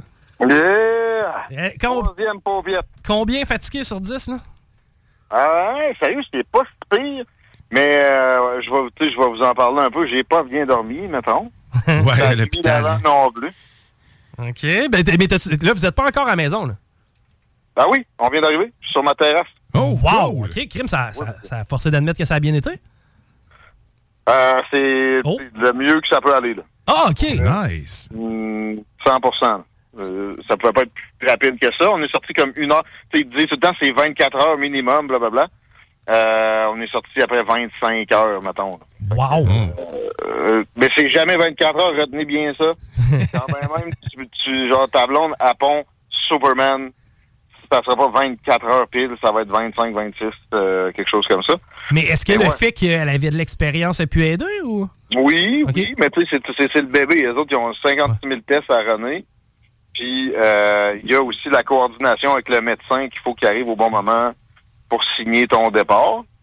Fait que, euh, on, a- on avait le bébé top shape, mais top shape de chez top shape, là, pour vrai. euh, tu sais, Jeanne, ça a été tranquille. Mais c'était la première. Fait que tu es sénère, puis etc. Puis tu sais moins comment. Fait que là, t'écoutes plus les infirmiers. T'as plus de troubles. Puis là, euh, Adrien est arrivé, lui, 2019. C'est- c'était- il était pas mal plus criard. Il était, il était, il était, il était un peu plus magané. On était pas sûr pour la jaunisse. Mais finalement, tu sais, on est parti après, mettons, 30 30 heures. Euh, mais euh, là, Louise, ça a été, tu sais, mettons, son, son niveau de volume il est à 1, mettons, sur 10. euh, elle, tu sais, elle a bu, elle a fait sa petite crotte, elle a, elle a fait son petit pipi, tout d'avance. Euh, tu vois qu'elle n'est pas stressée. Euh, Non, non, on, est, on a été euh, bénis des dieux. Puis, euh, that's it. Merci. Puis le personnel, le personnel, les deux autres fois, j'avais eu des, tu sais, il y a au moins une quinzaine de personnes avec qui tu vas dealer dans un, un 24 heures comme ça. J'avais eu deux, trois tannantes, là, tu sais. Mais là, euh, zéro. Puis tu sais, du monde qui te parle comme à un enfant. nan, nan, nan, nan, nan. Tu sais, au deuxième, t'es comme, tu sais, ta gueule, euh, c'est correct. Euh, rien de ça. Puis les infirmières, salut aux infirmières qui étaient là au moment du travail pour dire à ma blonde, non, non, euh, la péridurale, parce que, tu sais, ça, c'est l'aiguille dans le dos qui te gèle euh, tout le bassin. là. Mais c'est pas excellent, c'est pas l'idéal parce que ton bébé, il arrive au monde gelé, lui tout, puis tu sais, c'est pas bon, c'est pas nécessairement bon pour la maman, là, c'est pas l'idéal. Fait que euh, Nat, elle était comme, ouais, euh, le deuxième, je l'ai eu sans ça, fait que let's go de même, puis mais là, à un moment donné, elle la demandait. Ah ouais, ça a fait mal. Ah ouais. Fait que là, les infirmières puis moi, on a été un peu euh, complices. De, tu sais, il restait 3-4 minutes, là. Avant que, euh, ben, finalement, ça, on le savait pas. On pouvait penser que ça allait être une demi-heure. Mais finalement, c'est ça. 3-4 minutes plus tard, on avait la petite le loulou d'un bras, puis euh, tout était parfait. On coupait le cordon. C'est vrai que là, papa va bien, Loulou va bien, maman va comment là-dedans? Ah, maman va très bien. Bon. Euh, un, peu plus, euh, un peu plus de points de ben, en fait, des points de suture pour la première fois. Ils t'ont-tu fait la joke à Laurent? pas trop spécifique. Hein? Ils t'ont pas fait la joke à Laurent? Veux-tu qu'on leur coupe plus serré ou? Ah, non. C'est fait faire ça qui nous comptait ça. Il n'y avait pas un seul dude around anywhere. Euh, euh, non. Fait que euh, j'ai pas eu de joke de mon oncle. J'aurais apprécié. Mais.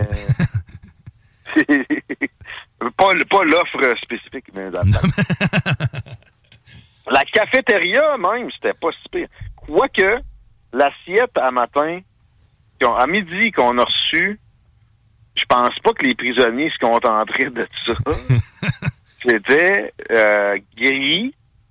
Euh, bon, il y avait un peu de couleur, c'était des betteraves bouillies. Hmm. On, a, on, on a laissé ça là, c'est un moyen temps. on est allé chercher un, un club sandwich à la, à la même cafétéria, mais qui évidemment ne fournit pas aux patients. Là, tu. Ouais, tu payes pas assez de taxes. Mais parlant de payer de taxes, la propreté, bon, la chambre, c'était clean, évidemment, il faut que ça soit aseptisé pis ça. Mais euh, il y, a un- il y a un- y y a genre de fumoir en avant là, qui donne direct sur le boulevard-. J'ai jamais vu autant de botches que ça. Je sais pas ce qui... euh, Puis des ascenseurs nasty, puis tout le long, j'avais quasiment le goût d'aller genre chercher un torchon puis de... T'as rendu utile être là, genre? Ben, pas quasiment, là, pour vrai. J'avais le goût, mais je me suis réfréné parce que j'ai- bien compris d'avance que ça, ça allait être un nom. J'allais te regarder comme un extraterrestre. Mais, tu sais, euh, ça, me semble. Puis c'était qui? Lavez-vous les mains. Ouais, mais le- lavez l'ascenseur aussi, là, Chris. C'est tannant quand je me salis les mains en sortant de la salle de bain, c'est murs, tu sais. Mais là, pour vrai, si tu te frottais le dos après les, les portes, tu voyais que ça avait été lavé il y a un petit bout, mais le gars, on dirait qu'il a tempé son linge dans de la Crisco avant de... Bon. Écoute, il y a des, y a des, des conseils de d'entretien ménager à donner là. Soyons fiers de notre modèle. Les, euh, les services, euh, très bien. J'ai vu du gaspillage un petit peu trop. Puis là, j'en reviens au lunch. De berlingots de lait, demandez les dons. En tout cas, on a acheté trois berlingots de lait. Là, euh, c'est pas là. Ben, on- moi, j'ai, en fait, j'ai droppé. Il y a tout un frigo comme commun sur l'étage. J'allais dropper ça là, mais j'étais bien conscient que dans une semaine, ça allait, que le ménage de ça allait être fait. euh, Mais à ta peu, on, on a enlevé le lait du guide alimentaire canadien, mais on continue de te le fournir à l'hôpital quand t'es là, là. Quel bon call. Ça aurait jamais dû être dans le guide alimentaire canadien. Euh, je sais qu'il y a du monde qui s'ennuie de, de commentaires politiques en v'là un.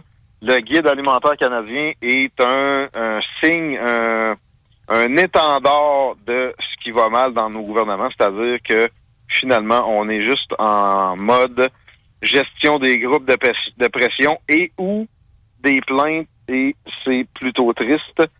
Alors, évidemment, oui, les, hôpitaux n'ont pas suivi le pas, ou ça a été rectifié un peu récemment, oui, surprenamment au fédéral, après des, des décennies où on savait que ça n'avait pas d'affaire là, euh, ils ont enlevé ça, mais ouais, les hôpitaux n'ont pas encore suivi. Alors, euh, c'est- pas top. Une télé dans une chambre, tu payes 213 pièces pour être seul, tu sais. Euh, J'ai eu des chambres d'hôtel avec euh, des bains tourbillons pour ce prix-là. Oui. Tu sais, là, je demande pas tant, mais un petit, un petit téléviseur, au pire, pas besoin du câble, là, mais que je puisse, euh, tu sais, mon laptop, un petit, un petit film pour s'endormir. Ils t'ont-tu euh, fourni l'Internet au moins? Ou?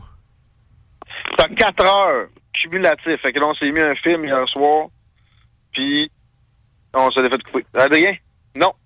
T'as 4 heures d'Internet. On, on- on limite l'Internet comme on le faisait au début des années 2000. Là. Ma soeur Ah. avait sa demi-heure, j'avais la mienne.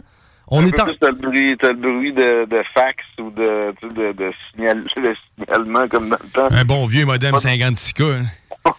c'est pas du gros Internet non plus. Mais oh, tu me niaises? Ah non, ils sont vraiment mal équipés côté Wi-Fi ou quoi que ce soit. Là-bas, bon, en fait, t'es pas là pour profiter du divertissement en général non plus. là. Mais oui, ça, ça- Ben, ça- c'était un effort.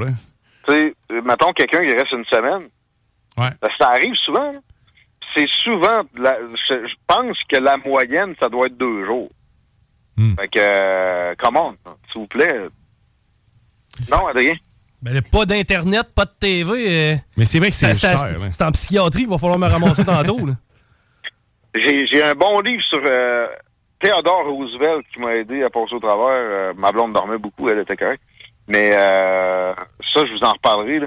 C'est son côté euh, naturaliste. J'ai appris plein d'affaires, mais le, le plus spécifique, j'ai hâte de, de jaser de ça avec Ross, c'est euh, la notion des chasseurs et en- à la fois protecteurs de territoire. Ça date de euh, Theodore Roosevelt, puis de collègues qu'il a eu, lui, comme naturaliste. Qu'est-ce que ça veut dire, ça? C'est comme un, un muséologue spécialisé dans la faune. Et euh, Theodore Roosevelt a été le seul président de l'histoire à avoir contribué, mettons, à un musée avec euh, de la taxidermie. Il, était en carriole à un moment donné dans une visite protocolaire, puis il a attrapé un, euh, un rat musqué ou une, une patente de même, puis il l'a il, l'a- il a fait la taxidermie puis il l'a donné au Smithsonian. Euh, ce livre-là est magique, c'est The Naturalist, puis euh, c'est sur Theodore Roosevelt. Mais, ce qu'il disait, disait dans le fond, c'est que les chasseurs contribuaient à la protection du territoire de par Ben, le il fait fallait que. Il fallait que. Avant ça, lui a été euh, dans l'Ouest au moment où il restait probablement seulement quelques milliers de bisons, exemple. Puis, il en a prélevé un, mais c'était pour le stuffer puis le- le- l'exposer. il était conscient que ça, ça se terminerait. Euh, il avait chassé toute sa vie pour en mode euh, préservation, mais il y a eu une compréhension d'un degré euh, supérieur à un moment où il a rencontré, euh, c'est-tu Gilman, un, gars qui avait fait euh, 56 000 randonnées dans le vrai Far West, qui était plus tôt, c'était plus des années 1860, 1870, où le vrai Far West battait son plein, puis euh, où il y avait encore des bisons à plein, etc. Et lui avait prédit l'ex- l'extinction de la patente très en avance. Il prédisait aussi l'extinction de, big fauna, c'est-à-dire de- d'autres grosses bêtes de, de larges zones qui, à ce moment-là, paraissaient absolument impossibles, même si on comprenait que le bison allait euh, disparaître. Euh, et ils ont, ils ont dans leur meeting, ils ont, ils ont décidé que ça allait de pair avec une, une sensibilisation des chasseurs, mais peut-être un petit, euh, euh, un petit twist de psychologie là-dedans pour leur, euh, faire catcher que c'était plus male, c'était plus mâle, c'était plus viril d'être en mode préservation que de tirer n'importe quoi, n'importe où, n'importe comment. Tu sais, exemple, les bisons, bien souvent, il y avait juste la langue qui était coupée à la fin. là. Ils prenaient même plus la peine d'enlever la peau. Il y avait une valeur quand même intéressante, mais le transport était compliqué. Euh, donc euh, là, il était comme, tu sais, si tu tues un wapiti, ben c'est parce que tu vas, tu, tu vas, tu as prévu de le dépecer puis de- de- d'utiliser toutes ses parties puis tu, tu, tu tires pas sur tout ce qui bouge puis etc. Parce que sinon tes enfants auront plus le loisir de euh, y aller avec toi quand tu vas être plus vieux. La, la facilité, mais la facilité de la proie, il est pour beaucoup. Tu sais, on regarde le dodo, il me semble, puis la tourte de- de- auquel tu fais mention. Souvent, c'était des animaux qui étaient tellement faciles à abattre que, coudon, on dit, Un on peu dit- con, on était à pas la capable de se gérer. tu sais. La tourte est un excellent exemple. Là. C'est- Ça noircissait le ciel, ça, quand ça passait au-dessus de toi. Euh, il y en avait tellement. Mais ça, c'était genre des milliards d'individus. On a réussi pareil. Hein? Puis, by the way, beaucoup de gens font des parallèles avec euh, la, la, situation actuelle avec le climat. Hein?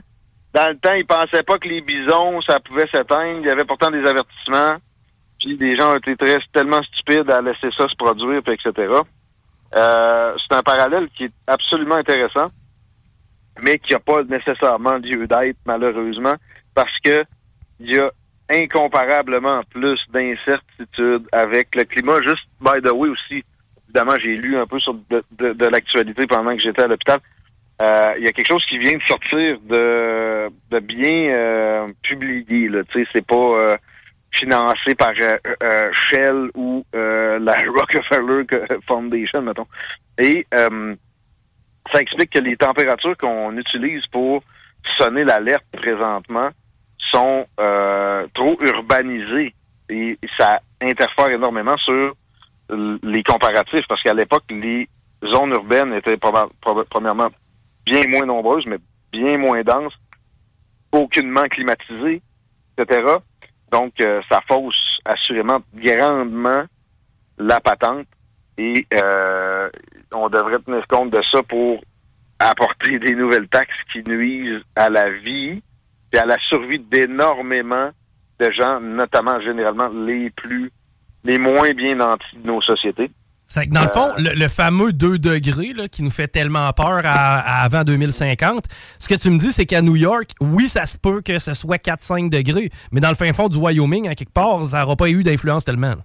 Regarde bien, le- l'urbanité, les grandes villes, on se dirait que ça peut pas chier de marde depuis quelques décennies. Et c'est là que l'establishment euh, semble fonder son pouvoir. Beaucoup de, de résistance dans ce qui est plus rural, etc. Mais pourtant, quand tu penses à ça, deux secondes, une ville, puis tu sais, il y a un réchauffement climatique, il y a un apport humain, il y a un apport de CO2 là-dedans. Euh, mais le, le- le CO2 humain est un genre de 10% du 0,04% de ce qu'il y a dans l'atmosphère. Mais une ville, probablement, réchauffe le climat global aussi. Pourquoi on refuse de regarder en ce sens-là? Pensez juste à l'asphalte et aux toitures. Ces deux choses-là absorbent la chaleur du soleil comme très peu de choses peuvent le faire. OK, c'est relâché assez rapidement.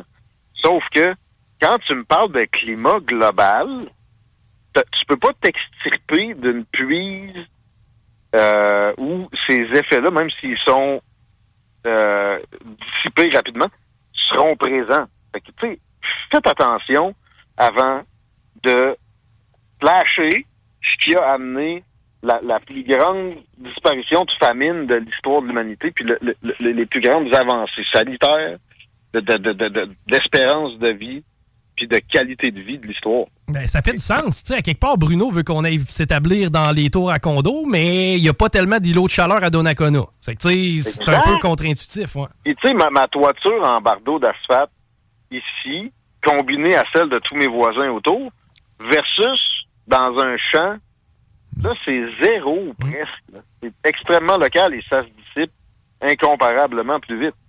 Là, ajoute à ça le béton, l'asphalte, euh, puis etc. Puis le gaspillage aussi d'air bétonné qu'on vit incroyablement avec la, la- le télétravail depuis la COVID et qui était, en, en passant, très présent aussi avant. Combien d'usines nous avons en tête, si je vous dis le mot désaffecté, Va te promener sur charrette, en as une à ta gauche tout le long. etc. Donc, euh, c'est des réflexions que j'ai eues récemment. Mais j'ai eu une réflexion aussi pour euh, les lits pour les euh, conjoints de dames qui donnent naissance. OK? C'est bien ça. Mettons, euh, euh, mettons qu'on euh, y a un mouvement qui essaye de nous faire rentrer dans, de nous rentrer dans la tête que les gars peuvent accoucher. Bon. Oui. Non. Ah oui. Mais ça, c'est les mêmes qui disent que l'apocalypse climatique est un autre. Euh, mais bon, mettons, là, mettons, OK. Mais ce que ça peut donner, ça, c'est éventuellement une, une conjointe qui va aller coucher sur ce que moi, j'ai posé mon dos au cours de la nuit dernière, que certains vont appeler un lit, mais ce qualificatif-là n'est pas valable. Là, tu te rappelles de ça, Diane, hein? oui.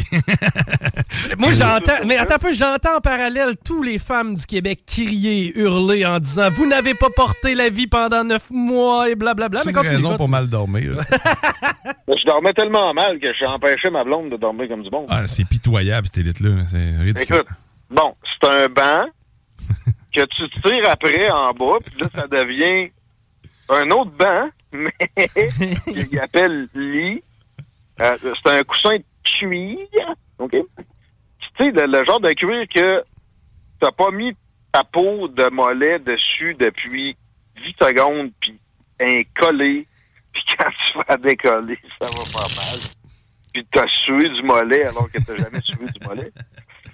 Euh, c'est dur, ça fait du bruit, c'est pas assez long. Guillaume, Guillaume t'es plus grand que moi, t'as- tu sais pas comment t'as rentré là-dedans. Ah, ben j'avais les genoux pliés, en fait. hein. Puis je pense que j'ai pas dormi réellement non plus comme toi. J'ai plus, je me suis étendu, c'est ça. Ça s'appelle un genre de perte de connaissance. À tu perds connaissance une heure ou deux. J'ai jamais eu les mains engourdies de même, puis j'ai souvent les mains engourdies depuis mon, mon accident où j'ai deux, deux poignets pétés, puis j'ai une vis. Euh, c'est dégueulasse, OK? Puis là, moi, j'étais comme, ils m'auront pas les salles. Parce que moi, ça me prend une douillette entre les jambes. Mettons, moi, là, je, je me, je me couche sur le côté, puis j'ai besoin que mes genoux se touchent pas. Fait que là, j'étais comme, m'en va leur prendre toute leur pile de draps, les salles. Ils vont me faire une douillette avec ça. Total faillite. je me suis rappelé plus tard que j'avais déjà essayé ça les deux autres fois. euh, fait que là, j'étais comme, tu sais, ça, là, genre de patente, c'est pas ça qui a coûté, qui a coûté cher. Ah, D'après moi, t'as le choix entre euh, l'indice de résonance magnétique, là, la machine à 1,8 million, là, ou ben non, le lit, d'après moi, c'est plus la machine. Je pense que genre le rack pour mettre un solité après, il vaut plus cher. Mais, euh, mettons qu'il y avait eu des femmes qui avaient eu à coucher là-dessus fréquemment depuis des années, ben, je vous garantis que ça aurait pas été long, qu'on aurait quelque chose qui a incomparablement plus d'allure. Fait que, bienvenue aux hommes qui veulent enfanter. Ceux qui ont des conjointes féminines. S'il y a deux, trois chicks qui couchent là-dessus, ça va être changé rapidement. Par contre, là, hey, si les infirmières, lorsqu'ils se tapent du temps supplémentaire obligatoire, ont à se péter une pause sur ça, sur, ces lits-là, là, honnêtement, je leur lève mon chapeau puis je comprends leurs revendications. là. Pas mal sûr qu'ils ont quelque chose de mieux que ça. J'espère. Euh, puis tantôt, je me suis couché dans le lit à ma blonde juste avant qu'on parte pour voir, shit, confort incarné, cette patente-là. là. C'est le lit pour la chick, là. Mais ouais, l'espèce de strapontin, euh, c'est- malsain, c'est violent, c'est mauvais. On dirait qu'ils veulent pas que tu restes là, en fait. Ils veulent, ils veulent que tu restes alerte. Ben, en même temps, en même temps, on dirait qu'ils veulent que tu restes là, hein. Ouais, mais c'est les deux en même temps. moi, je parlais avec l'infirmière. Là, quand j'ai commencé à dire, nous autres, on aimerait vraiment ça pour partir à l'heure. Je me rappelais aussi, Jeanne, on, tout était beau, mais non, là, puis là, ça finissait pas. On était parti comme trois, c'est ça, plusieurs heures plus tard. Euh, là, j'ai senti le dédain, là, tu sais. Hey, euh, on, on connaît notre travail. La, la madame, elle, elle dit ça, c'est un refus de traitement, puis c'est la DPJ. Tu sais, c'est comme de quel refus de traitement? Le bébé, il est top shape. Quel traitement? Elle a nommé, elle a dit les trois lettres dans ma chambre d'accouchement, la calice. Hey, man, le flow a pas 24 heures qu'on brandit déjà les trois lettres. là. Puis elle, c'était une fine, elle était gentille, là, tu comprends? Je, je, je- Ah ouais. je n'ai pas eu de, de, de désagréable comme je n'avais eu une ou deux dans les deux autres shots. Euh, fait que, tu sais, euh, c'est, c'est, euh, ouais, c'est des, des émotions mixtes. Mais ça, pour vrai, tu sais, moi, ça m'aiderait à être moins en mode, on peut sacrer notre camp, puis euh, ouais, ouais, faites-le votre travail, puis euh, etc. Puis je pense que, c'est- sérieux, c'est mauvais pour la santé. J'ai mal au dos. Ça faisait longtemps que j'avais pas mal au dos. Mais, euh, Voyons donc. mettons, là, je je lance l'idée de même, là, des dortoirs d'un hôpital, ça existerait pas. hein? Tu sais, je, je comprends que, tu sais, la dame, j'imagine qu'elle aime ça que tu restes proche, là, mais... De, Non, non, t'as pas le choix. T'as tout le temps quelque chose à faire. OK. Non, ça, ça passe par un bon lit. Non, non, mais je parle, je parle pas des dortoirs pour la madame, là, je parle des dortoirs pour Non, toi. nous autres. mais dans les- Non, mais en plus, je suis sûr qu'ils ont acheté ça, genre, à une compagnie filière de la mafia, puis ça a coûté bien trop cher. Il y a moyen... En passant, le- on dit souvent le plus grand donneur d'ouvrage au Québec, c'est le ministère des Transports. Euh, ouais, mais c'est le, le ministère où il y a 50% du budget qui se dépense, c'est en santé, puis ça achète, puis on s'en fait passer des solides. Puis ces lits-là, je suis convaincu qu'il y a quelque chose de très louche derrière la patente. Fait que euh, c'est dit, ça fait du bien. Ouais, mais à quelque part, man, t'as peut-être une piste de solution. Là. Si, tu pourrais, si tu te mets, mets chum avec des fabricants de matelas, tu peux peut-être réussir à passer une coupe de contrat puis rentrer dans les hôpitaux. Là.